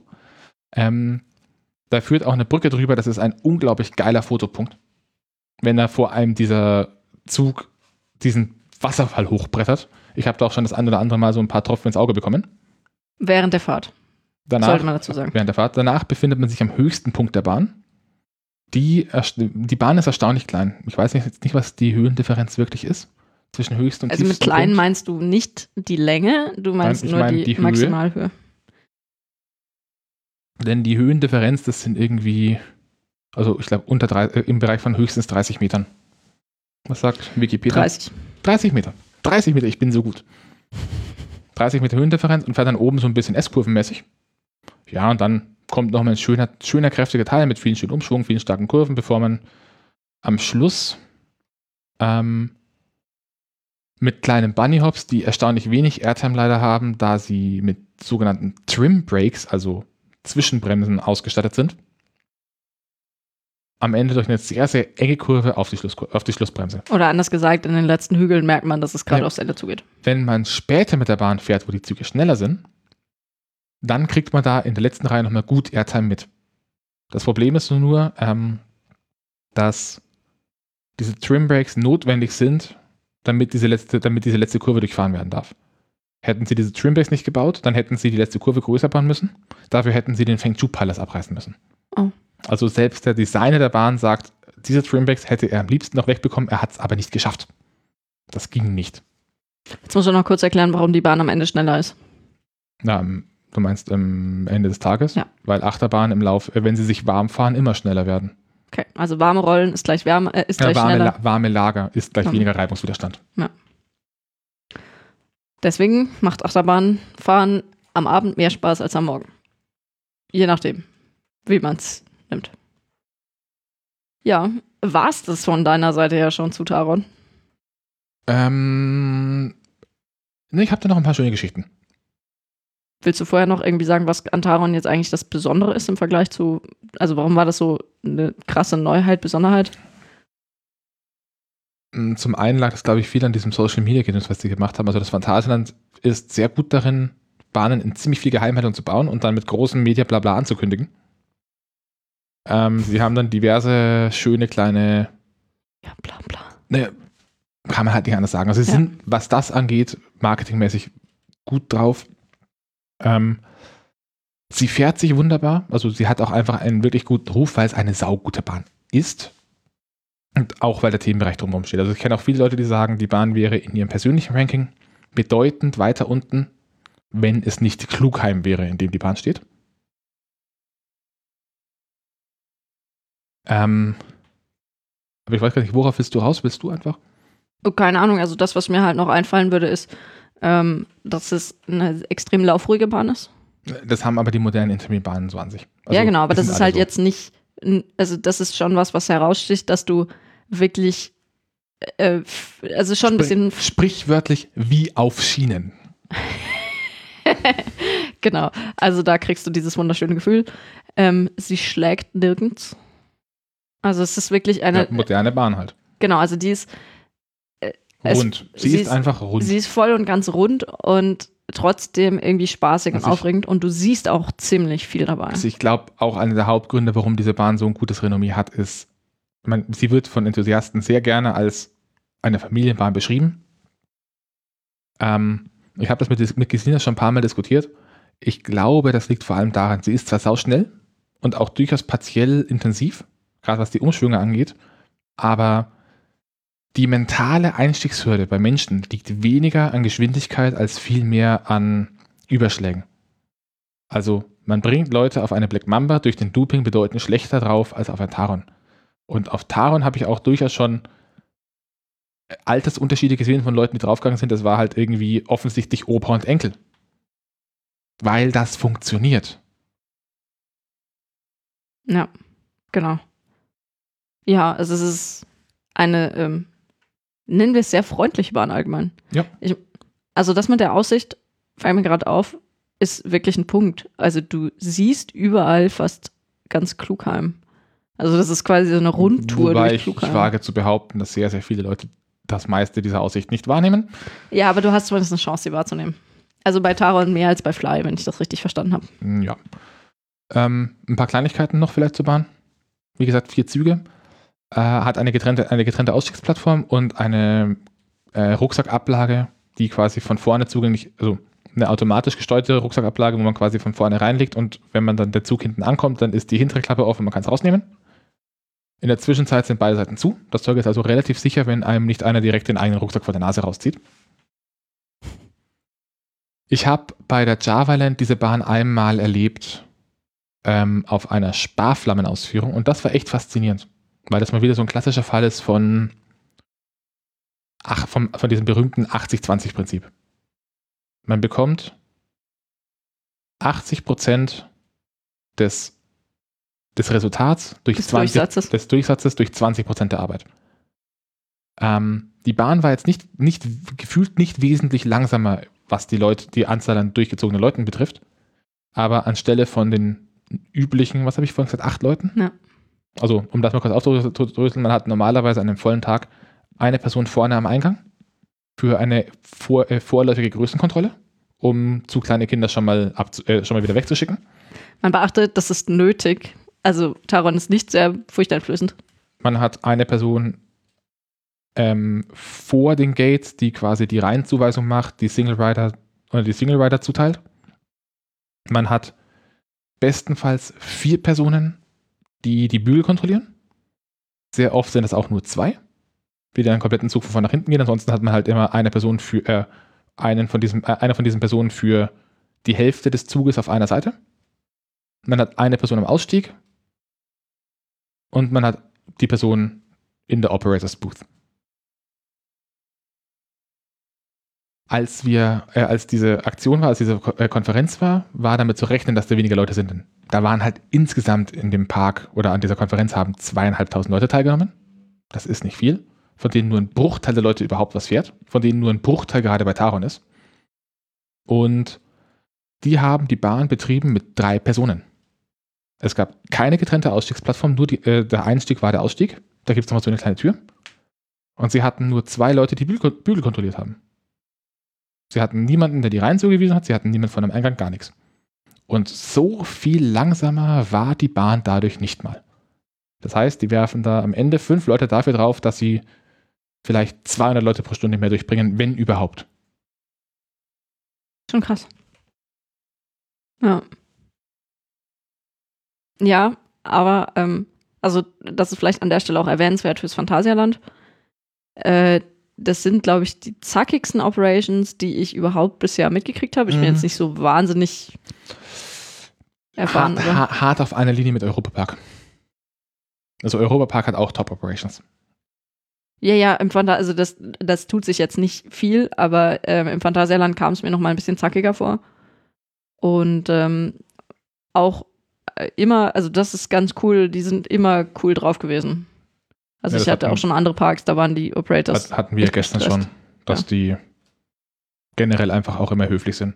Genau, war eben nicht nur im Service wie, was weiß ich, äh, bei den Churros, sondern eben auch die Operator. Wenn wir jetzt gerade bei Taron sind, weil Colorado Adventure hatten wir schon, ähm, dann möchte ich an dieser Stelle nochmal kurz ein Kudo an den Park austeilen und an die Operator austeilen für das Handling der Corona-Situation. Als ich in diesem Park war, habe ich zweimal mitbekommen, dass ein Zug, der gerade am Ausfahren war, gestoppt wurde. Bei einmal habe ich es komplett mitbekommen, da saß bei Colorado Adventure eine Person in einem Wagen, die wurde während des Einstiegens und Bügelcheckens zweimal gebeten, die Maske bitte aufzubehalten. Der Zug fährt raus, er ist gerade aus der Station draußen mit seiner Reihe, zieht die Maske runter. Die Person, die die Bügelkontrolle gemacht hat, sieht das, gibt ein Zeichen an den Operator, der drückt auf Stopp. Sie geht hin, drückt unten einmal gegen diesen Knopf, der die Bügel irritiert, Also- sagt, und sagt zu der Person explizit, für Sie ist die Fahrt vorbei, bitte gehen Sie raus. Da hinten ist die Treppe, bitte gehen Sie runter. Also das war jetzt auch nicht einfach nur einen Knopf drücken und mal winken, sondern die musste da wirklich hingehen und irgendwie Mit, manuell Kra das mit, mit, mit Kraftaufwand diese Bügelerritierung lösen. Genau, weil es eigentlich nicht so gedacht ist, dass man quasi während begonnener Fahrt schon Leute, noch äh, Leute aussteigen lässt. Und ich gehe davon aus, dass bei Taron dasselbe war. Wenn das nicht bei Taron das war, dann wäre es auch wieder ein Kudos wert. Also bei Taron dachte ich zuerst, es wäre, weil jemand ein Handy rausgezogen hat. Aber so in Retrospektive habe ich bei dem auch nicht gesehen, dass der irgendwie ein Handy gehabt hätte. Das heißt, ich gehe trotzdem davon aus, dass es eher die Maske war. Da ist der Zug fast schon komplett aus der Station draußen gewesen. Vorteil bei Taron. Sie haben den Zug zurückgeholt. Die haben den rückwärts in die Station wieder reingezogen, haben den Bügel aufgemacht und gesagt, du raus. Haben sie dann noch jemand Neuen reingelassen? Ah, schade. Also dieses Handling habe ich so in keinem anderen Park dieses Jahr gesehen. Wäre ich gern dabei gewesen. Ja, okay. Muss man den Zug dann zurückschieben oder kann der dann einfach weiterfahren? Ähm, bei Colorado Adventure kann er weiterfahren. Normalerweise, solange der Zug hinten noch Kontakt zu Reibrädern hat, sollte das kein großes Problem sein, äh, kein großes Problem sein. Ich kann mir vorstellen, dass es ein paar ältere Bahnen gibt, bei denen das ein Problem ist, weil die Bahn, äh, weil man den Zug nicht, den Dispatch nicht direkt abbrechen kann, sondern nur über eine Not aus den Zug stoppen kann. In dem Moment wird es ein bisschen komplizierter. Also da muss man dann quasi die Bahn einmal zurücksetzen und dann muss man Stück für Stück einzelne Züge die Blöcke durchschieben, bis die Bahn einmal genau weiß, wo jetzt überhaupt Züge sind. Sonst passieren solche Sachen wie bei Smiler 2016, ähm, wo leider zwei Mädchen ihre Beine verloren haben, weil da die Bahn einfach zurückgesetzt wurde, als es ein Problem gab. Deswegen sollte man das nicht tun. Aber normalerweise können Bahnen das inzwischen, dass sie grob wissen, wo der Zug ist und man den Dispatch per se abbrechen kann, ohne die komplette Bahn zu stoppen. Also vielleicht zu der Smiler-Geschichte. Da stand wirklich ein Zug noch. Da, da stand ein leerer Zug auf der Strecke und die sind mit ungefähr 60 km/h aufeinander gerauscht. Genau, dieser Zug war leer. Der stand da halt noch von, dem, von irgendwelchen Tests, oder? Der ist da halt stecken geblieben. Der ist da stecken geblieben und dann dachten sie, dass irgendwie was anderes kaputt ist und haben halt einfach die Bahn manuell zurückgesetzt. Dadurch hat die Bahn vergessen, dass da schon ein Zug in diesem Blockbereich war und hat den nächsten in den Blockbereich reingelassen. Ja. Also die Bahnen sind eigentlich idiotensicher, aber es gibt immer Idioten, Also genau, es gibt immer Idioten. die die Idiotensicherung schnacken. Ähm, ja, das war's eigentlich zu Klugheim oder hast du noch was? Nein, Doch, das war es mit den Kudos. das war's mit den Kudos. Zurück zu Taron. Du hast doch was zu Taron. Vorne, hinten oder Mitte? Mitte ist Edge. Also wirklich Edge. Hinten gefällt mir kräftemäßig am besten. Tito. Ähm, aber erste und zweite Reihe hat auch was. Also Taron hat dazu noch so eine Art, ich weiß nicht, Cin- Cineatic Sitzanordnung. Das heißt, Du bist hinten ein bisschen höher als vorne. ein bisschen höher und ein bisschen weiter außen innerhalb eines Wagens. Das heißt, man sieht auch in der zweiten Reihe noch gut. Erste Reihe ist aber trotzdem noch was komplett was anderes. Würde ich mich für erste Reihe nochmal extra anstellen? Nein. Aber erste Reihe ist eine komplett andere Fahrt als hinten. So komplett? Das ist komplett anders. Okay. Während du hinten in diesen, Umsch äh, in diesen Umschwüngen wirklich von links nach rechts geschleudert wirst, hast du vorne eher das Gefühl, dass du auf eine natürliche Art und Weise dich mit dem Wagen drehst. So motorradmäßig. Ähm, so Hals über Kopf mäßig. Okay. Ja, Hals, okay. Hals über Kopf ist wirklich eine Familienachterbahn. Sonst Gut. noch was zu Taron? Ja, die Fotos im Internet zu den, also von den Zügen sind nicht übertrieben. Die sind wirklich so hübsch. Also die sehen richtig gut aus. Ja, das war's. Doch, eine Sache haben wir noch zu Klugheim. Also nicht zu Taran, aber zu Klugheim. Wir haben uns auch einmal den, in Anführungszeichen, Luxus gegönnt und haben in Rudmers Taverne gespeist. Das wirkt auf den ersten Blick teuer. Ähm, auf den zweiten Blick nicht mehr so. Der Grund dafür ist relativ simpel. Laut ihrem eigenen Blatt und ich, also laut, diesem, laut diesem eigenen Pamphlet, das sie rausgebracht haben, und ich glaube denen das, weil die machen das, haben sie erstmal danach gesucht, wie sie jetzt am dümmsten die, diese Tische bauen, denn die sollen ja alt ausschauen. Ist ja schließlich ein altes Dorf, soll ja mittelalterlich wirken. Deswegen hat man einfach sich ein paar Schreiner gesucht, die durch die Karpaten ziehen und dann mindestens 100 Jahre alte Eichen aus Dachstühlen aufkaufen, damit dann daraus Tische gemacht werden können, die in den Karpaten von Menschen handgeschnitzt werden, damit es auch möglichst authentisch ist. Da sind überall wirklich Schnitzereien drin, also es sieht richtig gut aus. Und danach hat man den Küchenchef und seinen Sous-Chef genommen und hat denen einfach genug Geld gegeben, dass sie sich mal für vier Monate quer durch die Alpen fressen, denn man will ja den besten Käse und den besten Speck. Mhm. Soweit ich gehört habe, haben sie quasi so eine halbe Sennerei für sich unter Vertrag. Und gerade an den Käsespätzle merkt man das. Da kommt dann ein, so ein Brotzeitbrett und eine Gusseisenpfanne, die man besser nicht anfasst. Und da liegt dann so ein Haufen Käsespätzle drin, die aber nicht gemacht worden sind mit so labbrigem Supermarkt-Emmentaler, sondern da ist dann richtiger, intensiver, massiver Bergkäse drin. Ja, dazu, muss man, dazu müsste man jetzt wissen, ob im es im Ruhrgebiet überhaupt irgendwo gescheite Spätzle gibt. Also das weiß ich nämlich nicht. Ich kenne das bloß aus Bayern. Die, äh, schwer, äh, oder Allgäu zu Baden-Württemberg drüber, rüber. Hm. Da kommt das ja her. Aber die sind wirklich echt gut. Die Portion ist zwar relativ teuer, das waren, glaube ich, bei uns damals fast 13 Euro pro Teller. Allerdings zahlt man, wenn man in Regensburg äh, essen geht und man will gute Käsespätzle für eine ähnlich große Portion Mitten in der Stadt am besten. mitten in der Stadt schon das gleiche. Ja, aber also es ist jetzt ja. nicht übertrieben teuer. Es ist Innenstadtniveau, aber wirklich gut. Ja, das ist eine Sache, von- also eine Definitionssache von übertrieben. Also ich würde jetzt mal sagen, im Phantasialand ist alles gehoben, dafür teurer. Es ist nicht unverschämt teuer.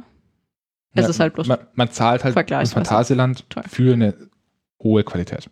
Ich habe im Phantasialand noch nichts gehabt, was schlecht war. Ja. Oder wo ich sagen würde, naja, doch, die Burger in Mexiko, die fand ich nicht so pralle. keine Ahnung. Und ich nicht. das, obwohl ich dafür nichts gezahlt habe. Okay, Das war ja. Aber dann weiß ich auch nicht, ob das dann tatsächlich mit dem normalen Niveau vergleichbar Ich ist. glaube, da hatten sie das Standardangebot, ja. Ja, okay. Also war das dann Geschmackssache oder war es gefühlt wirklich. Es war halt einfach Burger, war halt Fast Food Standard. Aber es war jetzt nicht irgendwie, dass ich sage, war ein besserer Burger, sondern war halt so Burger? knapp über McDonald's Burger King Niveau. Na gut. Ja, ja, ja, okay. Also gut, zum Essen glaube ich, Phantasialand, wenn man das jetzt schon zusammenfassen kann, äh, die machen es gescheit und lassen sich das dann aber auch zahlen. Ähm, willst du noch was zu den Kostümen sagen, während ich mir noch ein Bier hole? Und willst du noch ein Rat? Also so viel kann ich zu den Kostümen wirklich nicht sagen. Die, Hast du nicht bemerkt, die Geschichten, die ich dir schon fünfmal erzählt habe? die kannst du erzählen. Ich finde, du könntest. Ach, egal. Oh je. Ja. Ähm, genau, also die Kostüme. Mm, Die sind, äh, wie alles in Klugheim, mittelalterlich nordisch gehalten. Ich muss sagen, sie sehen alle so ein bisschen auch aus wie, als, äh, also so wie Handwerkerkleidung. Und ähm, tja, das wären, glaube ich, meine Lieblingskostüme aktuell im Phantasialand, wenn ich irgendwo arbeiten muss. Ähm, das wäre auch gleich eine interessante Sache, äh, weil, das ist zumindest, was Olli mal meint, äh, bemerkt zu haben. Ähm, und zwar, man trifft diejenigen, die in der Gastronomie arbeiten, ab und zu auch plötzlich mal bei den Operations. Also es wirkt so, als würden die im Phantasialand tatsächlich, ähm, wenn es jetzt nicht gerade hochspezialisiert ist, also irgendwelche Schauspieler oder so, äh, tatsächlich recht gut die Leute durchtauschen, dass die nicht immer denselben Job machen, sondern möglichst ein bisschen Abwechslung drin haben. Aber da müsste Olli das vielleicht nochmal bestätigen. Ich habe nur die Hälfte mitgehört, aber was ich beim Phantasialand auf jeden Fall weiß, ist, dass sie innerhalb einer Bahn durchtauschen. Also ich kenne es von, von anderen Parks, habe ich das öfters mal gesehen, dass bei großen Bahnen halt irgendwie es ein oder zwei Leute gibt, die die Bahn in Anführungszeichen fahren. Also aus der Operators Booth den Dispatch, also die Abfahrten regeln. Also die Operators Booth ist halt, der Glaskasten, wo der Typ drin hockt, mit Ja. den Knöpfen. genau, weil Und du das so dann halt- englischen Begriff mal um dich wirfst. Ja, ich verwende es aber inzwischen auch oft genug. Ja, ja, passt schon. ähm, während, da, während halt die Leute draußen ihre Bügelkontrolle machen. Und im Phantasialand gefühlt ist es schon so, dass die sehr oft auch innerhalb einer Bahn die, Pl- die Plätze wechseln. Also ich glaube, Vorgabe ist irgendwie, dass Leute einen Job nur eine halbe Stunde am Stück machen sollen. Ich glaube, wenn du eine halbe Stunde am Stück auch einfach äh, die Reihen zuteilst und dann immer zwei, zwei, vier, drei, sechs, zwei, fünf, drei machst, ich glaube, dann wirst du auch eh kirre. dann solltest du wirklich mal Ja, wechseln. und insbesondere geht es auch darum, ich glaube, wenn du wirklich mal einen komple- kompletten Tag in so einem Glasding hockst und immer nur Knöpfe drückst, das ist halt eigentlich so der wichtigste Job an der Bahn. Weil das ist die Person, die muss bemerken, wenn was nicht passt, dann muss dann den Dispatch abbrechen. Mhm. Und wenn der einfach irgendwann in so eine Routine verfällt, dann kann das halt tödlich enden. So böse das jetzt klingt. Ja, okay, er muss halt schon, also er muss schon hart viel Ja. Mist bauen. Er muss schon Er, echt. nee, er, muss er muss konzentriert aufpassen. Ja, ja, schon, aber es ist jetzt nicht so, dass sofort jemand stirbt, nur weil der halt irgendwas nicht sieht, weil wenn irgendwas ge- brenzlig wird, dann wird das System ihn wahrscheinlich das dreimal ins Gesicht schlagen oder so. sowas wie eine Person, die plötzlich während der Fahrt in der Kurve, die nur noch eher einsehen kann, ein Handy rausholt, das während der Fahrt irgendwie im Hinterher Ja, in die okay. Fresse fliegt. Na gut, Ah, ja, okay. Also wenn es darum geht, Also dass er der- Polizist spielt, Also dann der, ja. der, der überwacht, von diesem Punkt aus überwachst du den kompletten, auch die Launchstrecken. Also Mhm. die haben auch Kameras bis zum Launch. Und das muss der mit überwachen. Ja. Und parallel muss er aufpassen, dass der Zug von hinten nach vorne fährt, ohne dass ihm irgendeiner von den Operatoren auf die Schiene fällt. Ja. Das ist ein nicht mal so unverantwortungsvoller Job. Ja, schon, du musst halt auf deine Leute aufpassen, das stimmt schon.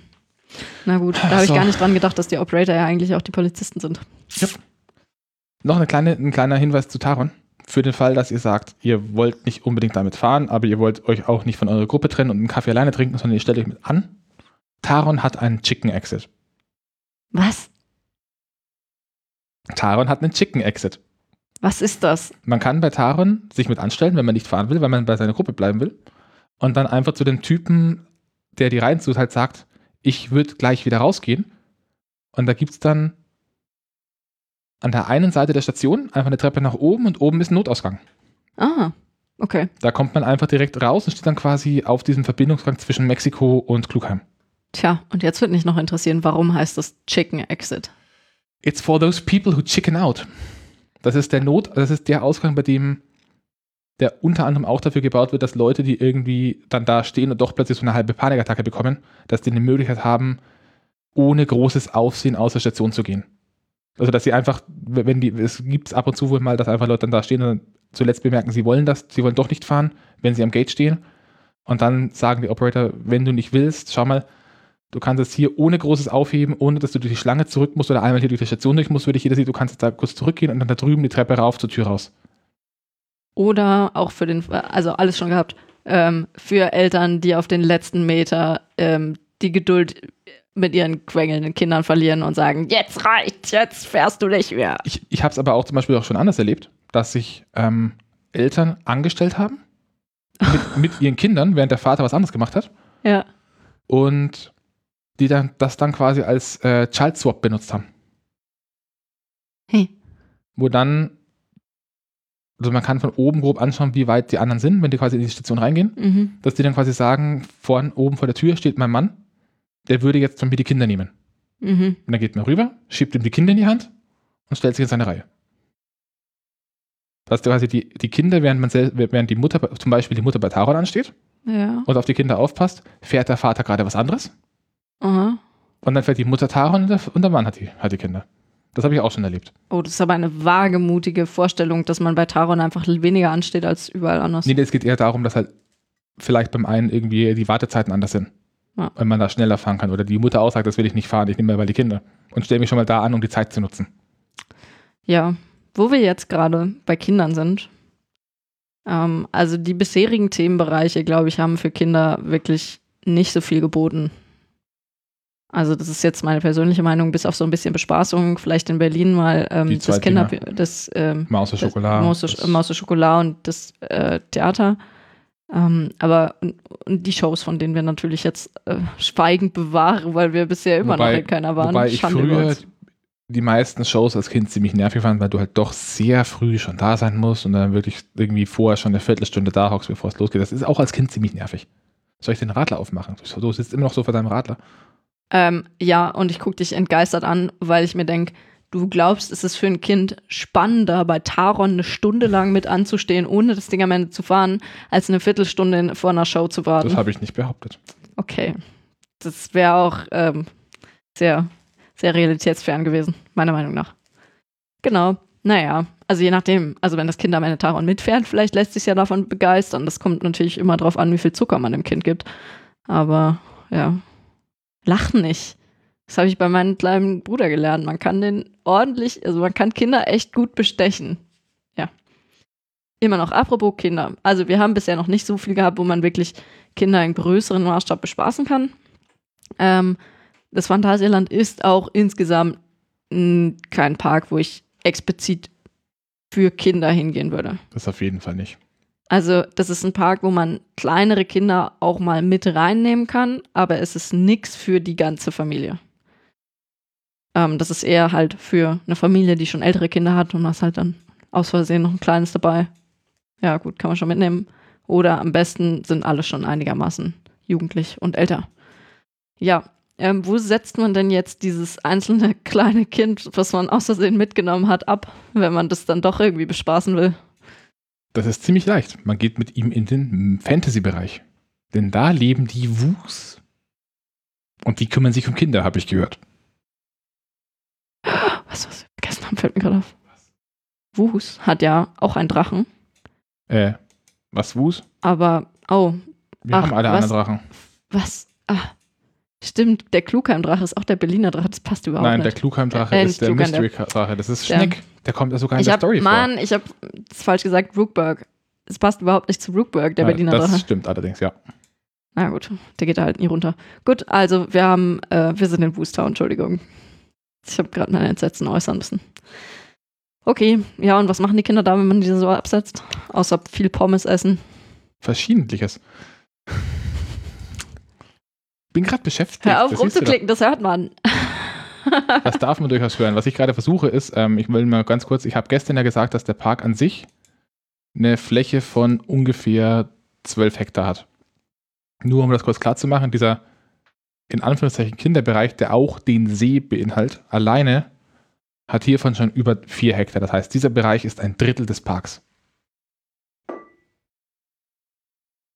Ähm, und hier stehen eben verschiedene Kinderattraktionen. Beginnend bei ähm, einem, kleinen, äh, einem kleinen Wasserspielplatz.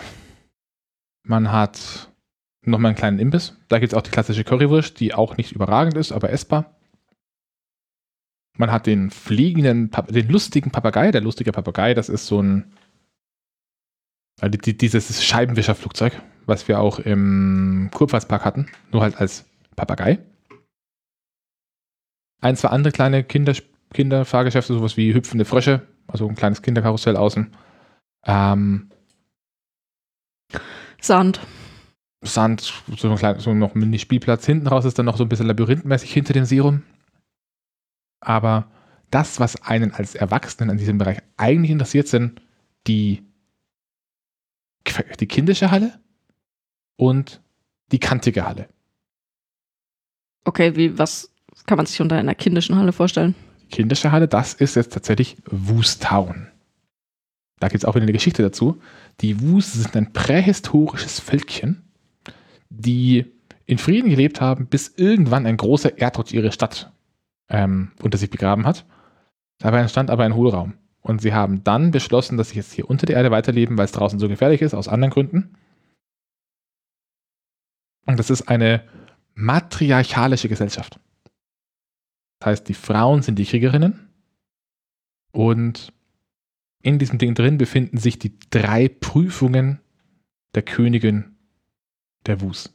Jetzt wäre noch die wichtige Frage, gibt es da überhaupt Männer? Ich glaube ja. Okay, weil die sind irgendwo abgebildet. Also ich glaube, Ja, das ist abgebildet einfach. nicht, weil die Frauen alles reißen. Ja, aber es kann auch einfach sein, dass das als Amazonenstamm gedacht ist. Die müssen sich auch irgendwie fortpflanzen. Ja, vielleicht.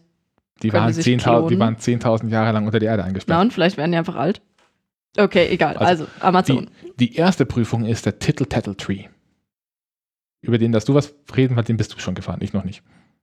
Ähm, der ist ziemlich lustig. Also, du setzt dich in eine kleine Gondel und wirst dann ähm, tatsächlich fast bis unter das Dach von dieser Halle hochgezogen und immer mal wieder fallen gelassen. Wieder hochgezogen und Ja, wieder ein weiteres Man wird nicht fallen gelassen, sondern man fährt eher so aufzugsmäßig runter, denn man, hat, man steht in der Gondel drin und hat keinen Gurt oder ähnliches. Für Kinder stelle ich mir das aber schon ziemlich cool vor. Ja, vor allem, also du kommst wirklich hoch und es ist eine schöne Aussicht. Also du siehst diese ganze Halle. Und äh, der Tree selber sieht auch sehr hübsch aus. Äh, Wie alles in dieser Halle drin. Der, der ist Also- halt verspielt. Also in der Halle ist alles ziemlich verspielt. Irgendwie so ein paar fantastische Wesen, irgendwelche lustigen Vögel, die da rumstehen. Das Und- sind die Wus. Ach, was? Ja, ah, stimmt, die haben so Flügelhände. Ähm, sie haben auch hier wieder ziemlich viel Liebe zum Detail gehabt. Zum Beispiel gibt es am Eingang große Schilder, in denen drin steht, wie man sich verhalten soll, wenn es brennt. Denn wenn man sich nochmal überlegt, wenn die wirklich 10.000 Jahre lang unter der Erde aufgehalten haben, äh, in so einem abgeschlossenen Luftraum ist es ziemlich gefährlich, wenn was brennt, denn alle sterben. Weil kein Sauerstoff und so. Und deswegen gibt es einen extra Löschmeister, der Dienst hat. Und dann steht irgendwo in einem bestimmten Eck von diesem Ding auch einfach vorbereitete Eimer mit Löschsand und hängen an der Wand, feuerwehrmäßig. Also wirklich auch hier wieder Liebe zum Detail mit Dingen, an die ein Normalo einfach nicht denken würde. Ja, ich frage mich, wer da dran gedacht hat. Und ob das auch einen praktischen Zweck erfüllt. Ich frage mich, wie betrunken der war, der dran gedacht hat. Oh, tja. Wer, also die andere Frage wäre, ähm, ist demjenigen aufgefallen, dass ein Drache das Maskottchen. Moment, vielleicht hat er sich gedacht, wenn ein Drache das Maskottchen ist, dann muss sich auch irgendjemand Gedanken um die Feuerpupse machen, die der so von sich gibt. Die beiden anderen Prüfungen hängen direkt miteinander zusammen und man kann sie von dem Titel Tattle Tree, der sich unter einer großen Glaskuppel befindet, auch sehen. Und das sieht ziemlich gut aus und dominiert eigentlich so die Sicht der Halle. Die beiden anderen Prüfungen, das sind, Entschuldigung, die Königin heißt nicht Königin Wus, die Königin heißt Königin Winja. Hm. Und diese beiden Prüfungen, das sind Winjas Fear und Winjas Force. Eine Prüfung der Stärke, und eine Prüfung der, des Mutes. Ich glaube, ganz so aufbauschen muss es nicht. Doch. Okay. Es muss episch sein. Und diese epischen Prüfungen. Haben eine ziemlich beschissene Anstellschlange. Ah Ja, können wir die überspringen? Nein.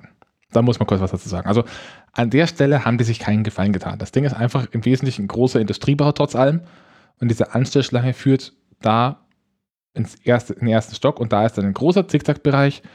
Der ist düster, der ist laut, der ist stickig und ich möchte da nicht drin sein, wenn die Sonne aufs Dach knallt. Ist da eigentlich, also gibt es überhaupt Musik? Bin ich gerade am überlegen. Ja, aber auch bloß so, so Ja, halt sphärische, laute Klänge. Ja, und akustisch, also die Akustik ist Akustik richtig ist kacke. kacke und das, was du am ehesten hörst, sind unten die Wägen, die auf die Bremsräder auflaufen. Hm. Das ist so ein Quietschen, das dann auch durch diese komplette Halle durchgeht. Ja, und tausende Menschen, die in diesem Raum stehen und quasseln und die Luft wegatmen, die du atmen Und möchtest. Da, dazu kommt dann noch, es sind eben diese beiden Bahnen, die haben eine gemeinsame, mehr oder weniger gemeinsame Station. Also das ist eine Station, da kommt man in der Mitte der Treppe runter. Dann ist, ich weiß es gar nicht mehr, ich glaube, auf der linken Seite ist Vinjas Force, auf der rechten Seite ist Vinjas Fear. Und Oder? irgendwann, ich glaube so rum. Und irgendwann entscheidet man sich, wo man sich jetzt eigentlich anstellt, aber es gab auch schon Zeiten, so gefühlt ändern die jedes Jahr diese Schlangenführung. Und jedes Mal ist es anders, wo man jetzt hin will, wenn man Fear oder Force fahren will. Und wir hatten auch schon Fälle, wo es einfach nicht offensichtlich war, weil da hing dann irgendwie am Ende, da wurde dann eine Treppe aufgespalten und über der Treppe hing dann so ein großes Schild, da stand dann drauf, was Fear and Force ist. Das Schild war aber nicht beleuchtet. ja, ja, ich erinnere mich. Nein, ähm, das führt dann zu diesen lustigen Situationen, wenn du einfach tausend Jahre früher, also tausend Jahre vor dem, äh, gefühlte tausend Jahre vor dem Zug, ähm, werden die Schlangen aufgeteilt, da musst du die eine Seite aussuchen und die eine Seite steht natürlich viel länger an als die andere und am Ende stehen sie einfach wirklich direkt wieder nebeneinander ähm, an Und und, dann und da dann stellt fangen die Leute raus- an rumzutauschen, weil sie eigentlich doch das andere fahren wollten. Plus, oder auch sehr oft der Fall, ähm, da kommen wir wahrscheinlich auch während der Fahrt dazu. Coasters are delicate creatures, um es mal auf Englisch zu sagen. Ähm, diese Achterbahnen sind ziemlich fehleranfällig und haben auch keinen großen Durchsatz. Ich Warum glaube, haben ich sie war denn keinen durch, großen Durchsatz? kommen wir gleich dazu. Aber es passiert auch sehr oft, dass eine dieser Bahnen einfach ausfällt, was dann die Operator dazu veranlasst, dass sie einfach die beiden Schlangen, die unterschiedlich lange angestanden waren, unten in der Station wieder zusammenführen, um sie mit einer der beiden Bahnen fahren zu lassen.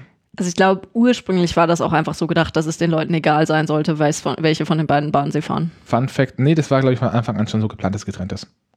Ähm, Fun Fact zu Corona, während Corona hat man hier einfach keine freie Achterbahnwahl. Also es gibt während Corona einfach eine Schlange und unten wird zugeteilt, was gerade frei ist. Solltet ihr mal in der Lage sein zu wählen, meines Erachtens ist Vinjas Sphere, also die rechte Bahn, äh, Farbcode ist hier rot, im Gegensatz zu blau bei Vinjas Force. Und Fear, also rot, ist die meines Erachtens bedeutend bessere Bahn. Also bedeutend im Rahmen des Unterschieds. Die haben ziemlich große Unterschiede sogar. Na dann, was, was ist das jetzt Also, für eine Bahn? Jetzt Es handelt sich hierbei um einen Maurersöhne, um eine Doppelanlage Maurersöhne Spinning Coaster mit Dueling-Effekt. Was heißt das jetzt alles? Maurersöhne ist ein Hersteller aus München. Mhm. Genauer gesagt sitzt er sogar ziemlich nah in der Stadt. Okay. Ähm, zumindest das Hauptwerk. Ähm, es ist ein Spinning Coaster, also so eine klassische Drehachterbahn. Das heißt, du hast einen Man Wagen. hat Einzelwägen mit Mhm. vier Plätzen, wo jeweils zwei Leute Rücken an Rücken sitzen. Äh, anstelle eines Lifthills verfügt dieses, verfügen beide Anlagen über einen Vertikallift, der beim Hochfahren bereits den Zug in die Neigung des ersten Drops versetzt. Man nannte es auch Aufzug. ja, es ist ein Aufzug, der einen Schreck stellt. Ja. Was ziemlich witzig ist, wenn die Leute das nicht wissen. Wenn man oben ankommt, dann sagt einem eine Stimme, ich weiß, ich habe es immer noch nicht ganz verstanden. Ich habe immer verstanden, äh, Enter the World of Windjars und dann entsprechend Fear oder Force und dann klingt einen das Ding aus und man fährt diesen Drop runter. Ich glaube, sie sagen was anderes. Ich habe auch schon mal eine andere Story gehört, was, was die angeblich sagen. Also, ähm, wir sind offen für Beiträge, was ihr glaubt, was diese Dinger sagen. Ich würde sagen, wir bilden am Ende einfach so den Durchschnitt oder nehmen das Lustigste. dieser, wenn man jetzt diese Halle hat, dann liegt dieser Aufzug am unteren Ende der Halle in einem 45-Grad-Winkel und führt zu der einen Seitenwand. Und wenn man jetzt aber einen Duelleffekt haben möchte, muss man dafür sorgen, dass die Wägen relativ gleich fahren. Das bedeutet, Winchers Force fährt eine sehr starke Kurve, ähm, kreuzt über dem Eingang von Wingers 4 und Force, läuft auf die andere Seite der Halle und fährt dann einfach hinten einmal nach oben und steht dann quasi, befindet sich dann quasi über dem Eingang auf einer Seite der Halle, während Wingers 4 nicht ganz so weit rumfährt, auf der Seite der Halle bleibt, wo es schon ist, äh, über einen hohen Hügel fährt, um Zeit zu schinden und dann auf der anderen Seite des Eingangs in der Ecke von der Halle ist. Also vielleicht zu dem Punkt Dueling oder duellierend, ähm, heißt, dass man halt zwei Wägen, Wägen gleichzeitig losschickt, auf jeder Achterbahn eine und man sich die ganze Zeit einigermaßen im Blick hat. Naja, nicht die ganze Zeit. In dem Fall Also die Idee ist, dass man erste sich im- Hälfte der Bahn. Ja, die Idee ist, dass man sich im Blick hat und das Gefühl hat, äh, Gefühl hat, so ein Rennen zu fahren. Ähm, der Hauptanteil dieser Strecke kommt es dann. Und zwar hat man hier im Wesentlichen Mauskurven, also ungeneigte, scharfe Kurven. Und die laufen quasi, die beiden Wägen fahren aufeinander zu, drehen im letzten Moment um 180 Grad ab, fahren voneinander weg, drehen wieder um, fahren wieder aufeinander zu. Und an dieser Stelle ist die Drehung des Zuges ähm, gelöst. Das heißt, man beginnt dabei noch sich zu drehen. Und wenn die Gewichtsverteilung cool, äh, so Halbwegs lustig passt, ist, dann. dann ist das. Ich habe auch lustig. herausgefunden, bei Vengers 4, die bin ich alleine gefahren. Mhm. Also ganz alleine. Das Ding ist ganz schön abgegangen. okay, ich verstehe. Also ich glaube, ich habe mich noch nie bei dem Teil so viel gedreht. Mhm. Ähm, nach diesen Mauskurven kommen Blockbremsen wieder im äußeren Teil der Halle. Und dann fährt man in eine große Doppelhelix, also so einen DNA-Strang, wo im besten Fall diese Wägen sich jeweils genau gegenüber liegen. Und in der Mitte von diesem Strang liegt dann eben dieser Tittle-Tattle-Tree. Das heißt, wenn man den Tittle-Tattle-Tree sieht, erfährt, dann kann man um sich rum diese Achterbahnen in der Helix fahren sehen. Also insgesamt alle diese Fahrgeschäfte in, dem, in der ähm, äh, Kuppel interagieren ziemlich schön. Mm, Nach der Helix unterscheidet sich dann die Fahrt doch gravierend. Bei Wingers 4 fährt man dann einen, ich weiß jetzt den Fachbegriff gerade nicht, ähm, aber im Wesentlichen ist es so eine Art Mauskurve, die 90 Grad nach oben gebogen ist. Was sich dadurch, dass dieser Zug auch sich dreht, ein unglaublich witziges Gefühl ist.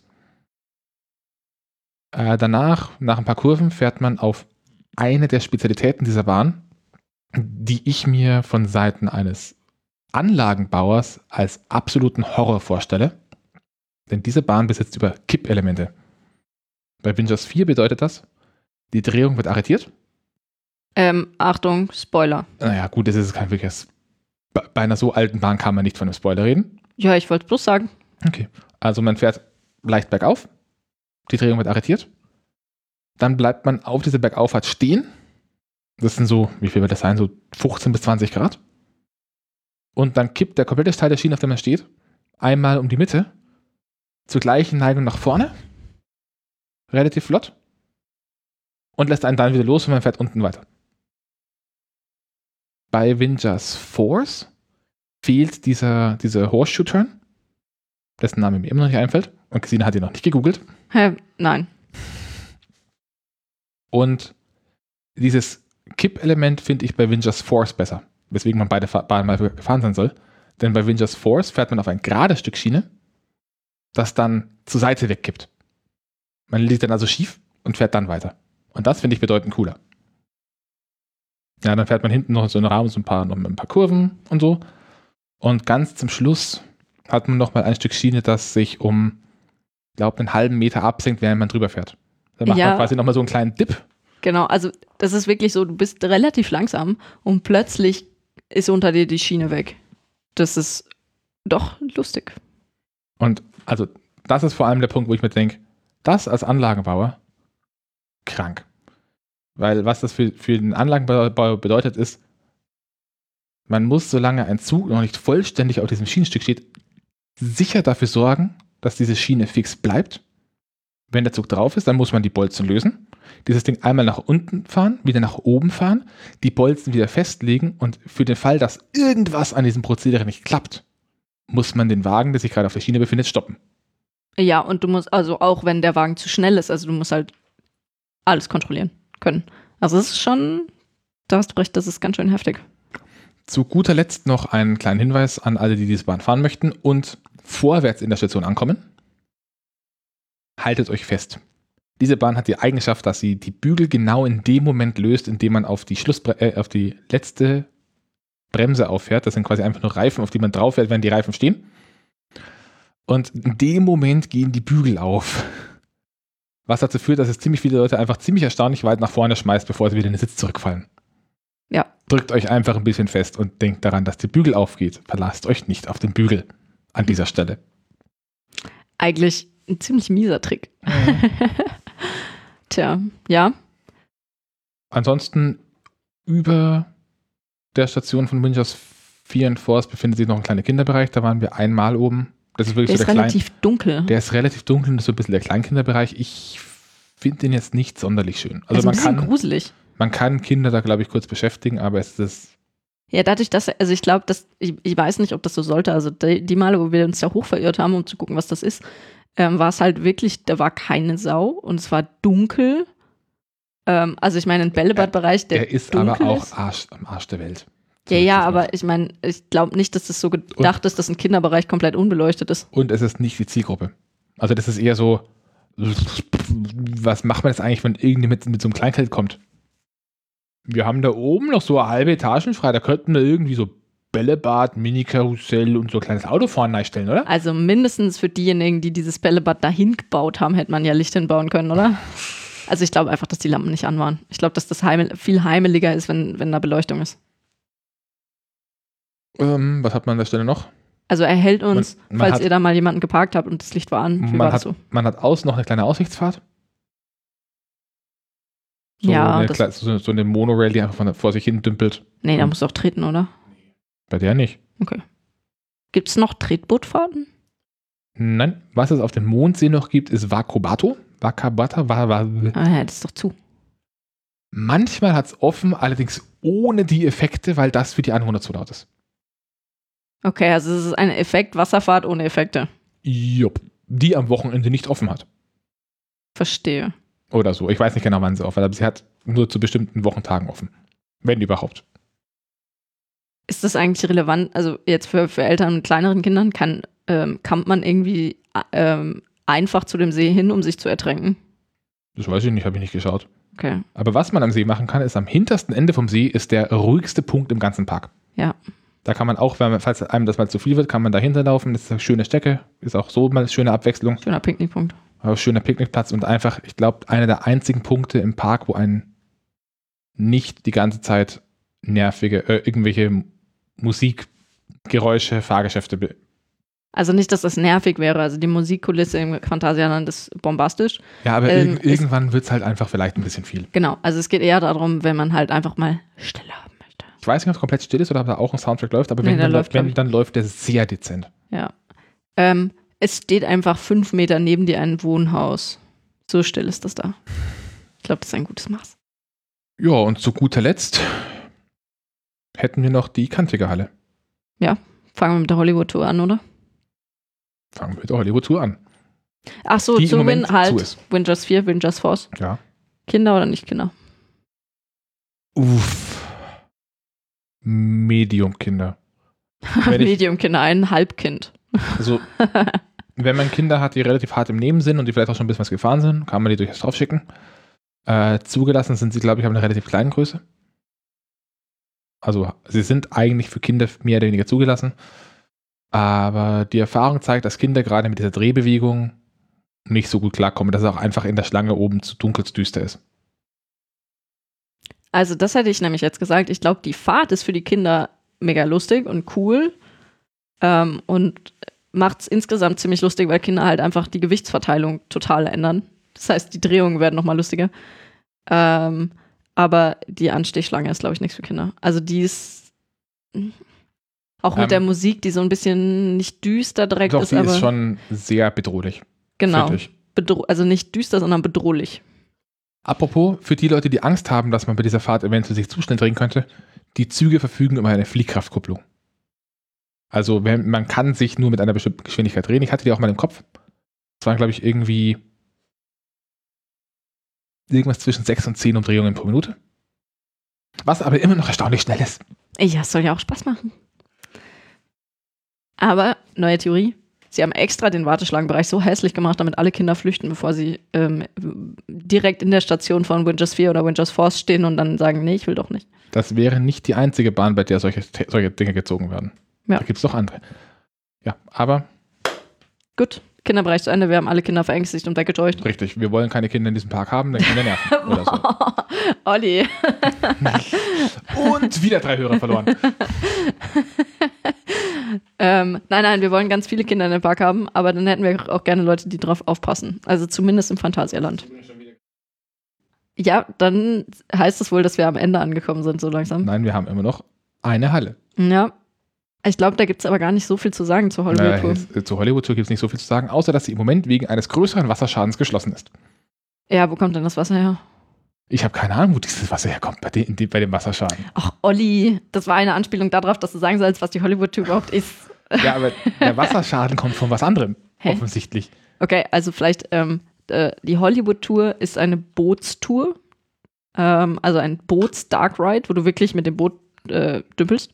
Vergleiche Piraten in Batavia, das in letzter Zeit in aller Munde war. Ja, da war ich aber noch nicht. Keine Ahnung. Ja, Ja, aber also du dümpelst jedenfalls mit dem Boot da irgendwie durch, aber jetzt wirklich gemütlich. Ähm, am und Anfang gibt es einen Drop. wenn du das Drop nennen möchtest. Das ist ein Drop. Also es gibt eine Stelle, wo du halt, ähm, halt runterrutscht ein bisschen. Und dann Oh. dümpelst du durch die äh, Hollywood-Themenbereiche und die Hollywood-Tour thematisiert ähm, in jeweils einigermaßen abgeschlossenen Räumen Hollywood-Filme. Genau und zwar so. mit lebensgroßen Film, Animatronics. Fi- Fi- Filmklassiker mit Animatronics. Leider ein bisschen in die Jahre gekommen, auch ein bisschen schlecht ähm, in den Schuss gehalten und da hat das man würde halt ich gar nicht so, sagen. Ich glaube einfach schlecht gealtert.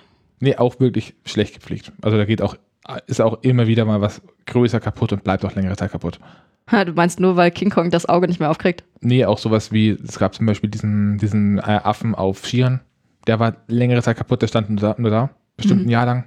Solche Sachen einfach. Ja, also die Aber- Animatronics sind, also ich weiß nicht, gefühlt, ich bin erst, ich bin ehrlich gesagt erstaunt, dass das Ding überhaupt noch irgendwo sich bewegt, weil diese Animatronics sind uralt. Du hättest ja in die- der Zeit. Die China-Tour ist älter. Ja, das kann sein, die, die, aber. die Geisterrikscha. Na und deswegen kann man sich ja bei der auch wundern, dass die noch stehen. Also insgesamt allem voran sind halt die Filme Hollywood-Klassiker aus den 80ern. Ja, das, Das heißt, man so hat ja so, Problem. so Szenen wie Lawrence in Arabien. Kennt heute quasi kein, also den, den habe ich noch nicht gesehen. Du? Nee. Also Ich- das ich- ich läuft glaub- eher so, dass ich dann immer so stupse, Olli, wo sind wir gerade? Was ist das für ein Film? Also Außer bei King Kong. Den habe ich genau, ich, ich glaube, die bekanntesten Filme, die man in diesem Set sieht, aus heutiger Zeit aus dem Kulturgedächtnis her, sind King Kong, Mhm. da gibt es eine große Szene zu, und Der Weiße Hai. Also es ist aber Der einfach. Chat, der Chat möge mir schreiben, falls ich wichtige Filme, die hier genannt, die in diesem, mit dieser Bootsfahrt sind, vergessen habe. Ich glaube, 20.000 Leagues Under the Sea ist auch noch drin, aber relativ schlecht. Ja, das ist Geschmackssache. Keine Ahnung, ich kenne die Filme ja alle nicht. Also es ist vor allem historisch, würde ich Ja. sagen. Und ähm, Der, der dunkel. Es ist auch an vielen, also es ist halt so gemacht, dass du an, bei den Filmen, die gruselig sein sollen, dich auch gruselst. Der große Vorteil an dieser Fahrt allerdings ist, sie ist ein schöner Filler, wenn sie offen hat. Also man hat kaum Wartezeiten, Na, du stehst echt nicht an. dauert so ungefähr fünf Minuten, kann man auch mal gut benutzen, falls jemand sagt, du, äh, die das Fahrgeschäft, das, wir noch, das wir jetzt noch besprechen müssen, es war jetzt ein bisschen eich viel, können wir mal was Ruhigeres machen? Ich würde fast behaupten, das ist der zweitruhigste Platz im Phantasialand, wenn du einfach diese Tour machst. Möglich, ja.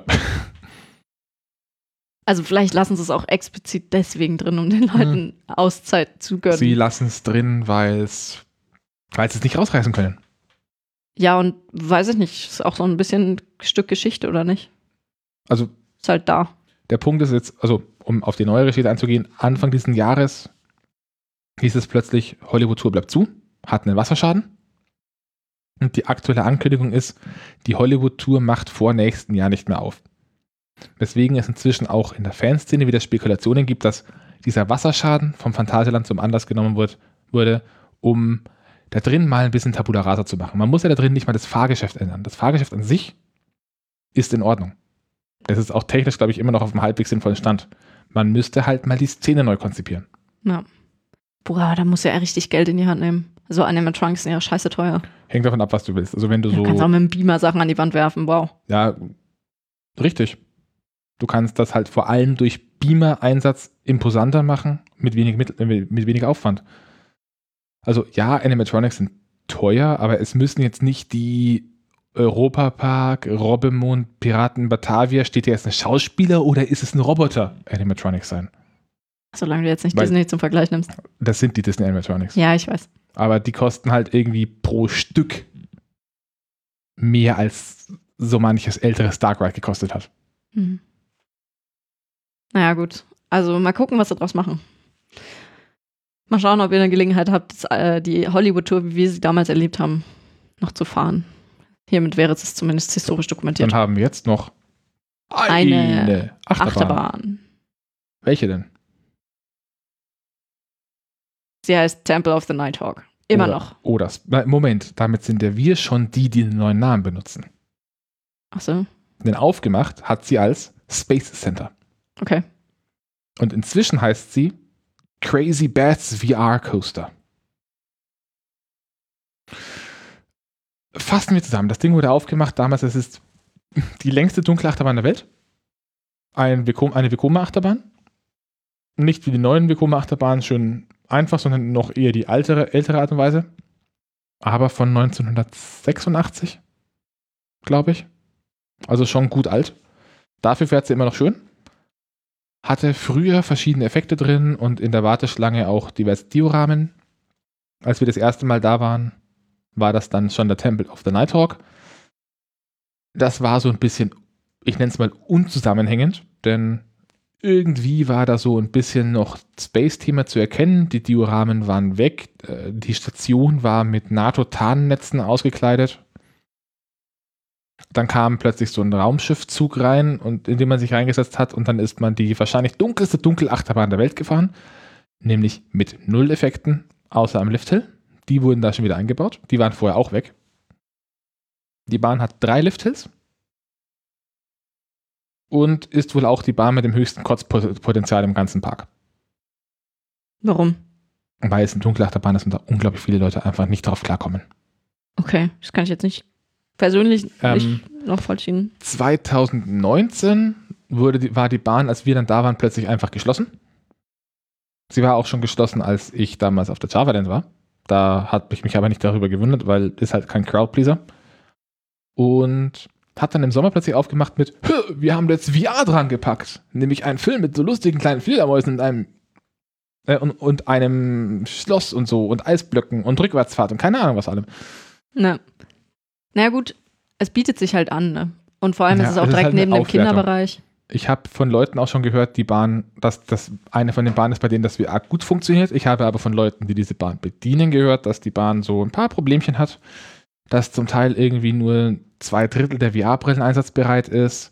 Als ich jetzt dieses Jahr war, ich wäre sie gerne mal in VR gefahren, war wohl aus Hygienegründen kein VR. Das heißt, ich bin die Bahn wieder normal gefahren als Temple of the Nighthawk, aber mit einer umgestalteten Station. Ja, das war jetzt aber auch echt nicht so schlimm. Also die Station war jetzt nicht Man- mega, als also wir das die Station haben waren. das ein bisschen umgestaltet, die ist jetzt ein bisschen schöner.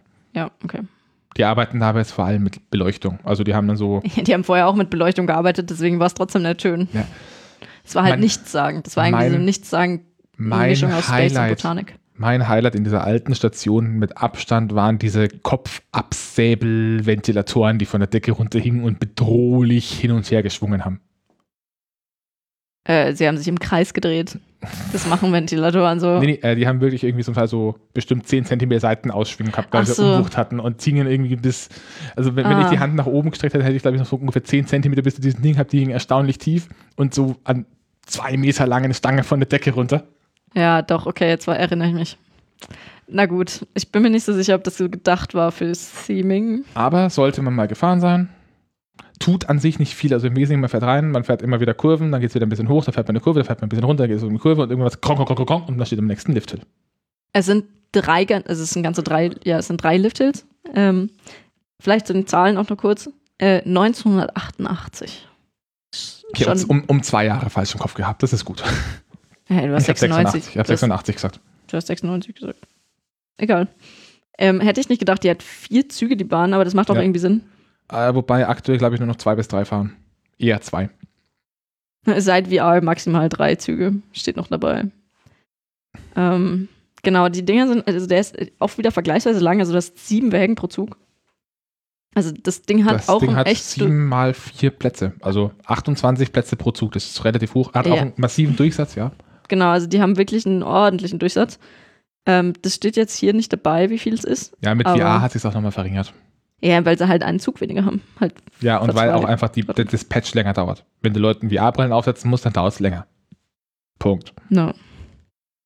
Die Streckenlänge kannst du noch. Ich glaube, das waren irgendwie 1423 Meter oder so. Boah, wenn das jetzt stimmt. Nee, es sind 1300 Meter. Ah, verdammt. Aber Oh. erstaunlich lang. Also, Ja. wie gesagt, Länger läng- als Taron. ja, längste Dunkelachterbahn der Welt.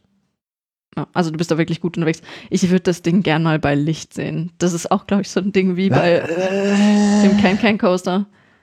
Ich glaube, Can Can Coaster wäre interessanter bei Licht. Haben wir auch schon bei Licht gesehen, sind wir halt noch nicht bei Licht gefahren. Ja. Aber ich glaube, das, wenn du da durchfährst, dann wird dir einfach schlecht, weil der Vorteil ist halt, du musst da drin diese ganzen kosmetischen Arbeiten, die du normalerweise irgendwann tust, sowas wie mal neu lackieren, mal Staub wischen, Achso, das meinst du, okay, dass das du Angst musst hast, du dass dann die alles China nicht machen. Ja, ja, natürlich. Nee, das ist ja der Vorteil von der Dunkelachterbahn. Ich meine jetzt vom Streckenlayout wäre es Ja, das interessant. Streckenlayout wäre interessant, richtig. Weil das da, glaube ich, auch ziemlich reingeknüllt ist. Ja, ja, auf jeden Fall. Wobei die Halle erstaunlich groß ist, trotz allem. Ja. Aber wie gesagt, da sind wir wieder beim Problem. Die Bahn ist, ins, ist in die Jahre gekommen. Der Park kann die aber an sich nicht wegreißen. Das hatten wir gestern auch schon mal, weil zum einen in der gleichen Halle nebendran diese Dinnershow stattfindet, die sie jetzt erst renoviert haben. Und zum anderen die für diesen Punkt, weil direkt nebendran ein Wohnhaus steht, nie wieder eine Baugenehmigung für eine Attraktion bekommen. Und weil die Bahn Teil der tragenden Struktur der Halle ist. Ich stelle mir gerade vor, wie sie einfach versuchen, die Genehmigung für einen Atombunker zu bekommen von, der Aus von den Lärmschutzausmaßen her. ja. Ansonsten war es das jetzt, glaube ich, von uns zum Phantasialand. Mein. Resümee übrigens Willst du Re- ja, zum, wir zum? Tempel. Achso, zum Tempel. Ähm, zum, was auch immer, Space Center. Te- es ist Temple of the Nighthawk. Space Phoenix Crazy Bats VR. Space, Space Phoenix schon, VR. Temple of the Nighthawk ist mit Abstand der epischste Name, den das Ding in Ja, seiner aber es war halt die mit. Abstand unepischste Fahrt. Hä?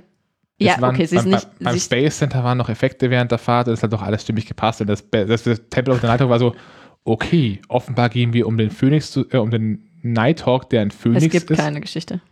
Aber du läufst da durch und so, hm, müssen wir jetzt über eine Space Station zu diesem komischen Nighthawk? Hä? Vergiss das. Vergiss das mit der Geschichte. Das, es geht nur darum, dass der Name episch ist. Ähm, ja. Nee, also bei, äh, also ich, ich nenne, es heißt Temple of the Nighthawk.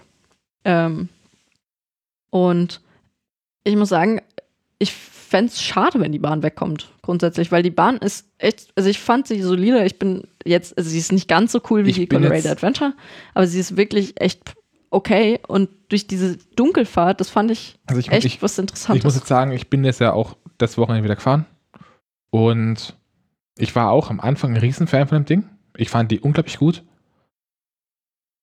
Aber inzwischen ist die einfach drücke. Olli, du kannst nach zweimal das Layout auswendig, auch wenn es dunkel bei ist. der Bahn nicht. Ha, wie kann sie dann drüge werden? nee, aber es war wirklich so ein irgendwie und eine Langkurve. Und ein bisschen nach oben. Und eine Langkurve. Und ein bisschen Ja, es ist lustiger, wenn du Leute dabei hast, die sich davon mehr beeindrucken lassen. Also davon, Ja. dass es dunkel ist. Fazit zum Park an sich. Damit wir auch mal irgendwann Schluss machen können. Ja, ist lecker. Der Park ist lecker. Ja. Gut.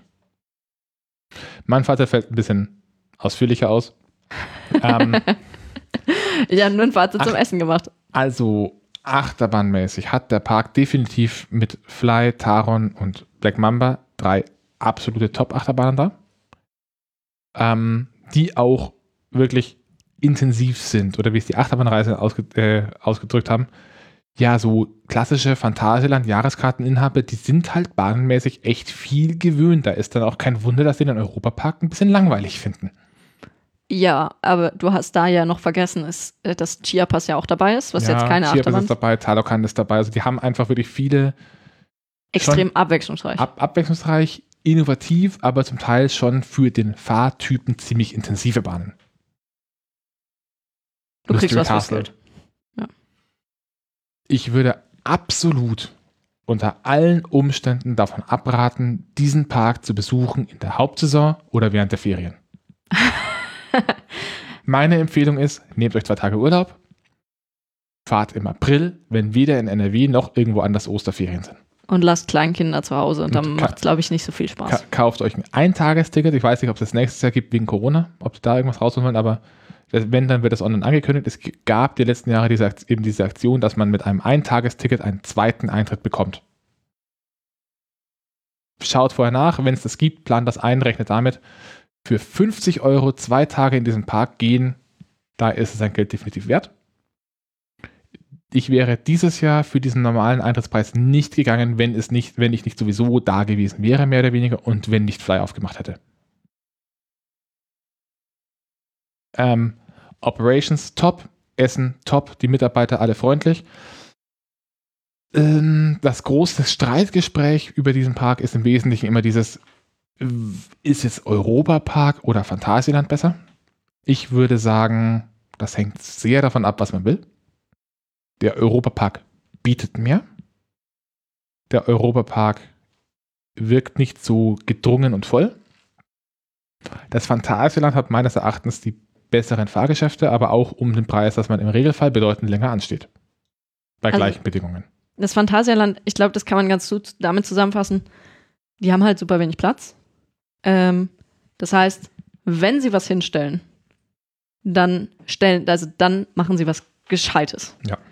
Und es gibt aber halt dann dafür auch nicht viel. Also du kriegst was für dein Geld. Also du zahlst viel, du kriegst aber was für dein Geld, aber es ist dann halt nur diese großen Fahrgeschäfte. Es ist nicht so wie beim Europapark, dass da halt man mal ein dann also- Kontiki rumsteht, dann steht da Das wieder ein Crazy Taxi! Crazy Taxi! Genau.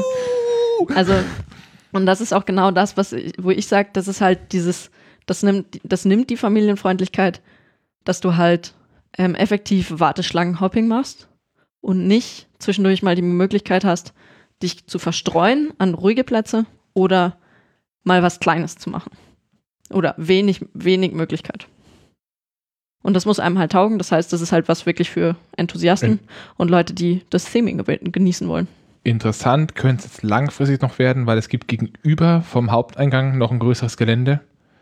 Ähm, das ist offiziell im Moment Naturschutzgebiet, wobei da inzwischen diverse Stellen dran sind, dem diesen Teilgebiet, diesen, äh, dieses Prädikat abzuerkennen, weil es drumherum noch genug Naturschutzgebietflächen gibt und weil dieses Naturschutzgebiet gerade so alt ist, wie da halt kein Braunkohleabbau ist.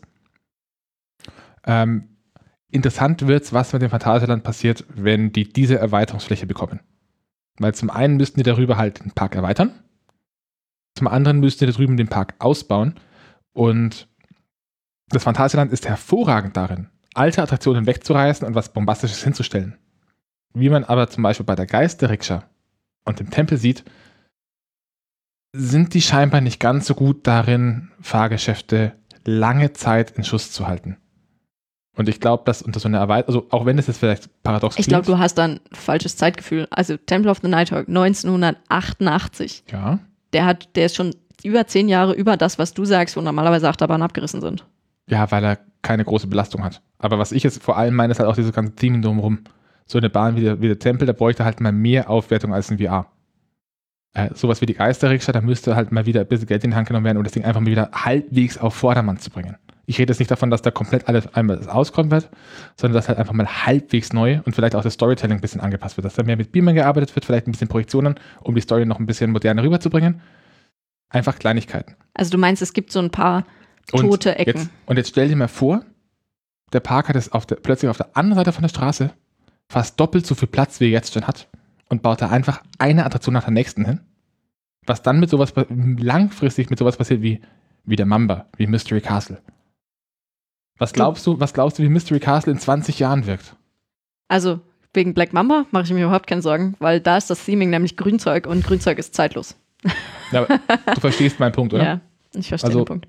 Ich glaube, was dann halt, also das, was dann natürlich schade wäre, aktuell ist das Phantasialand halt gezwungen, viel durch diese Strukturierung, durch diese Höhenstrukturierung zu machen. Und das ist an dem Park wirklich einzig, also jetzt zumindest in Deutschland, soweit ich weiß, einzigartig, dass die so viel eben mit Hoch-Tief machen. Und das sieht richtig gut aus und das, Das- fand ich wirklich schön. Das erinnert mich immer so ein bisschen bei Rollercoaster Tycoon 1 gab es eine Parkmap, die hieß Pokey Park.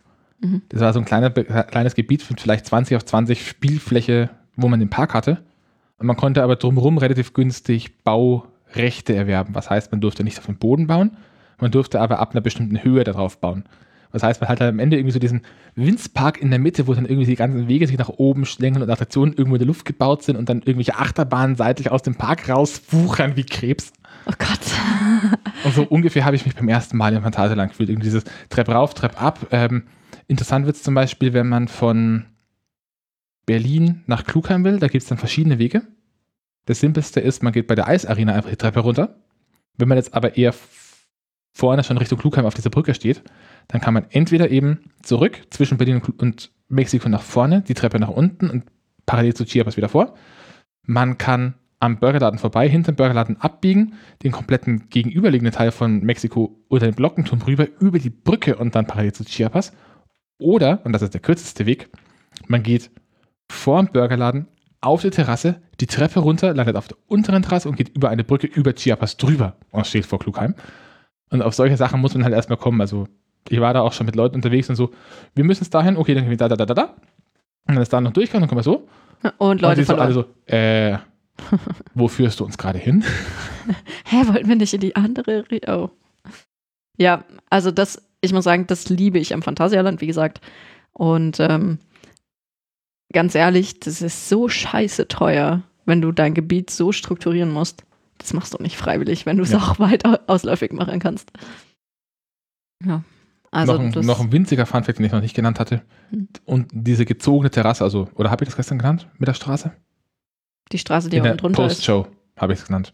Ja, es gibt unten drunter halt. Genau, also durch den Park durch führt, führt nochmal eine Straße. Und wenn man da nicht drauf achtet, dann bemerkt man die einfach nicht. Ja, das ist halt eine Tiefstraße. Nee, die Straße ist Ground Level. Okay. Die Straße ist null. Ja, ja, aber das ist quasi in den Felsen immer versteckt, oder nicht? Ähm, die Straße ist versteckt unter der Gro dieser großen Terrasse zwischen Berlin und Mexiko. Genau. Da unten drunter. Dann hast du auf Seiten von Berlin halt den Wintergarten, die Rückwand.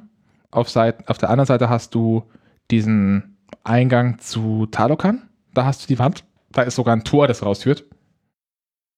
Du hast auch vorhin bei Taron ein Tor, das rausführt direkt aus dem Park.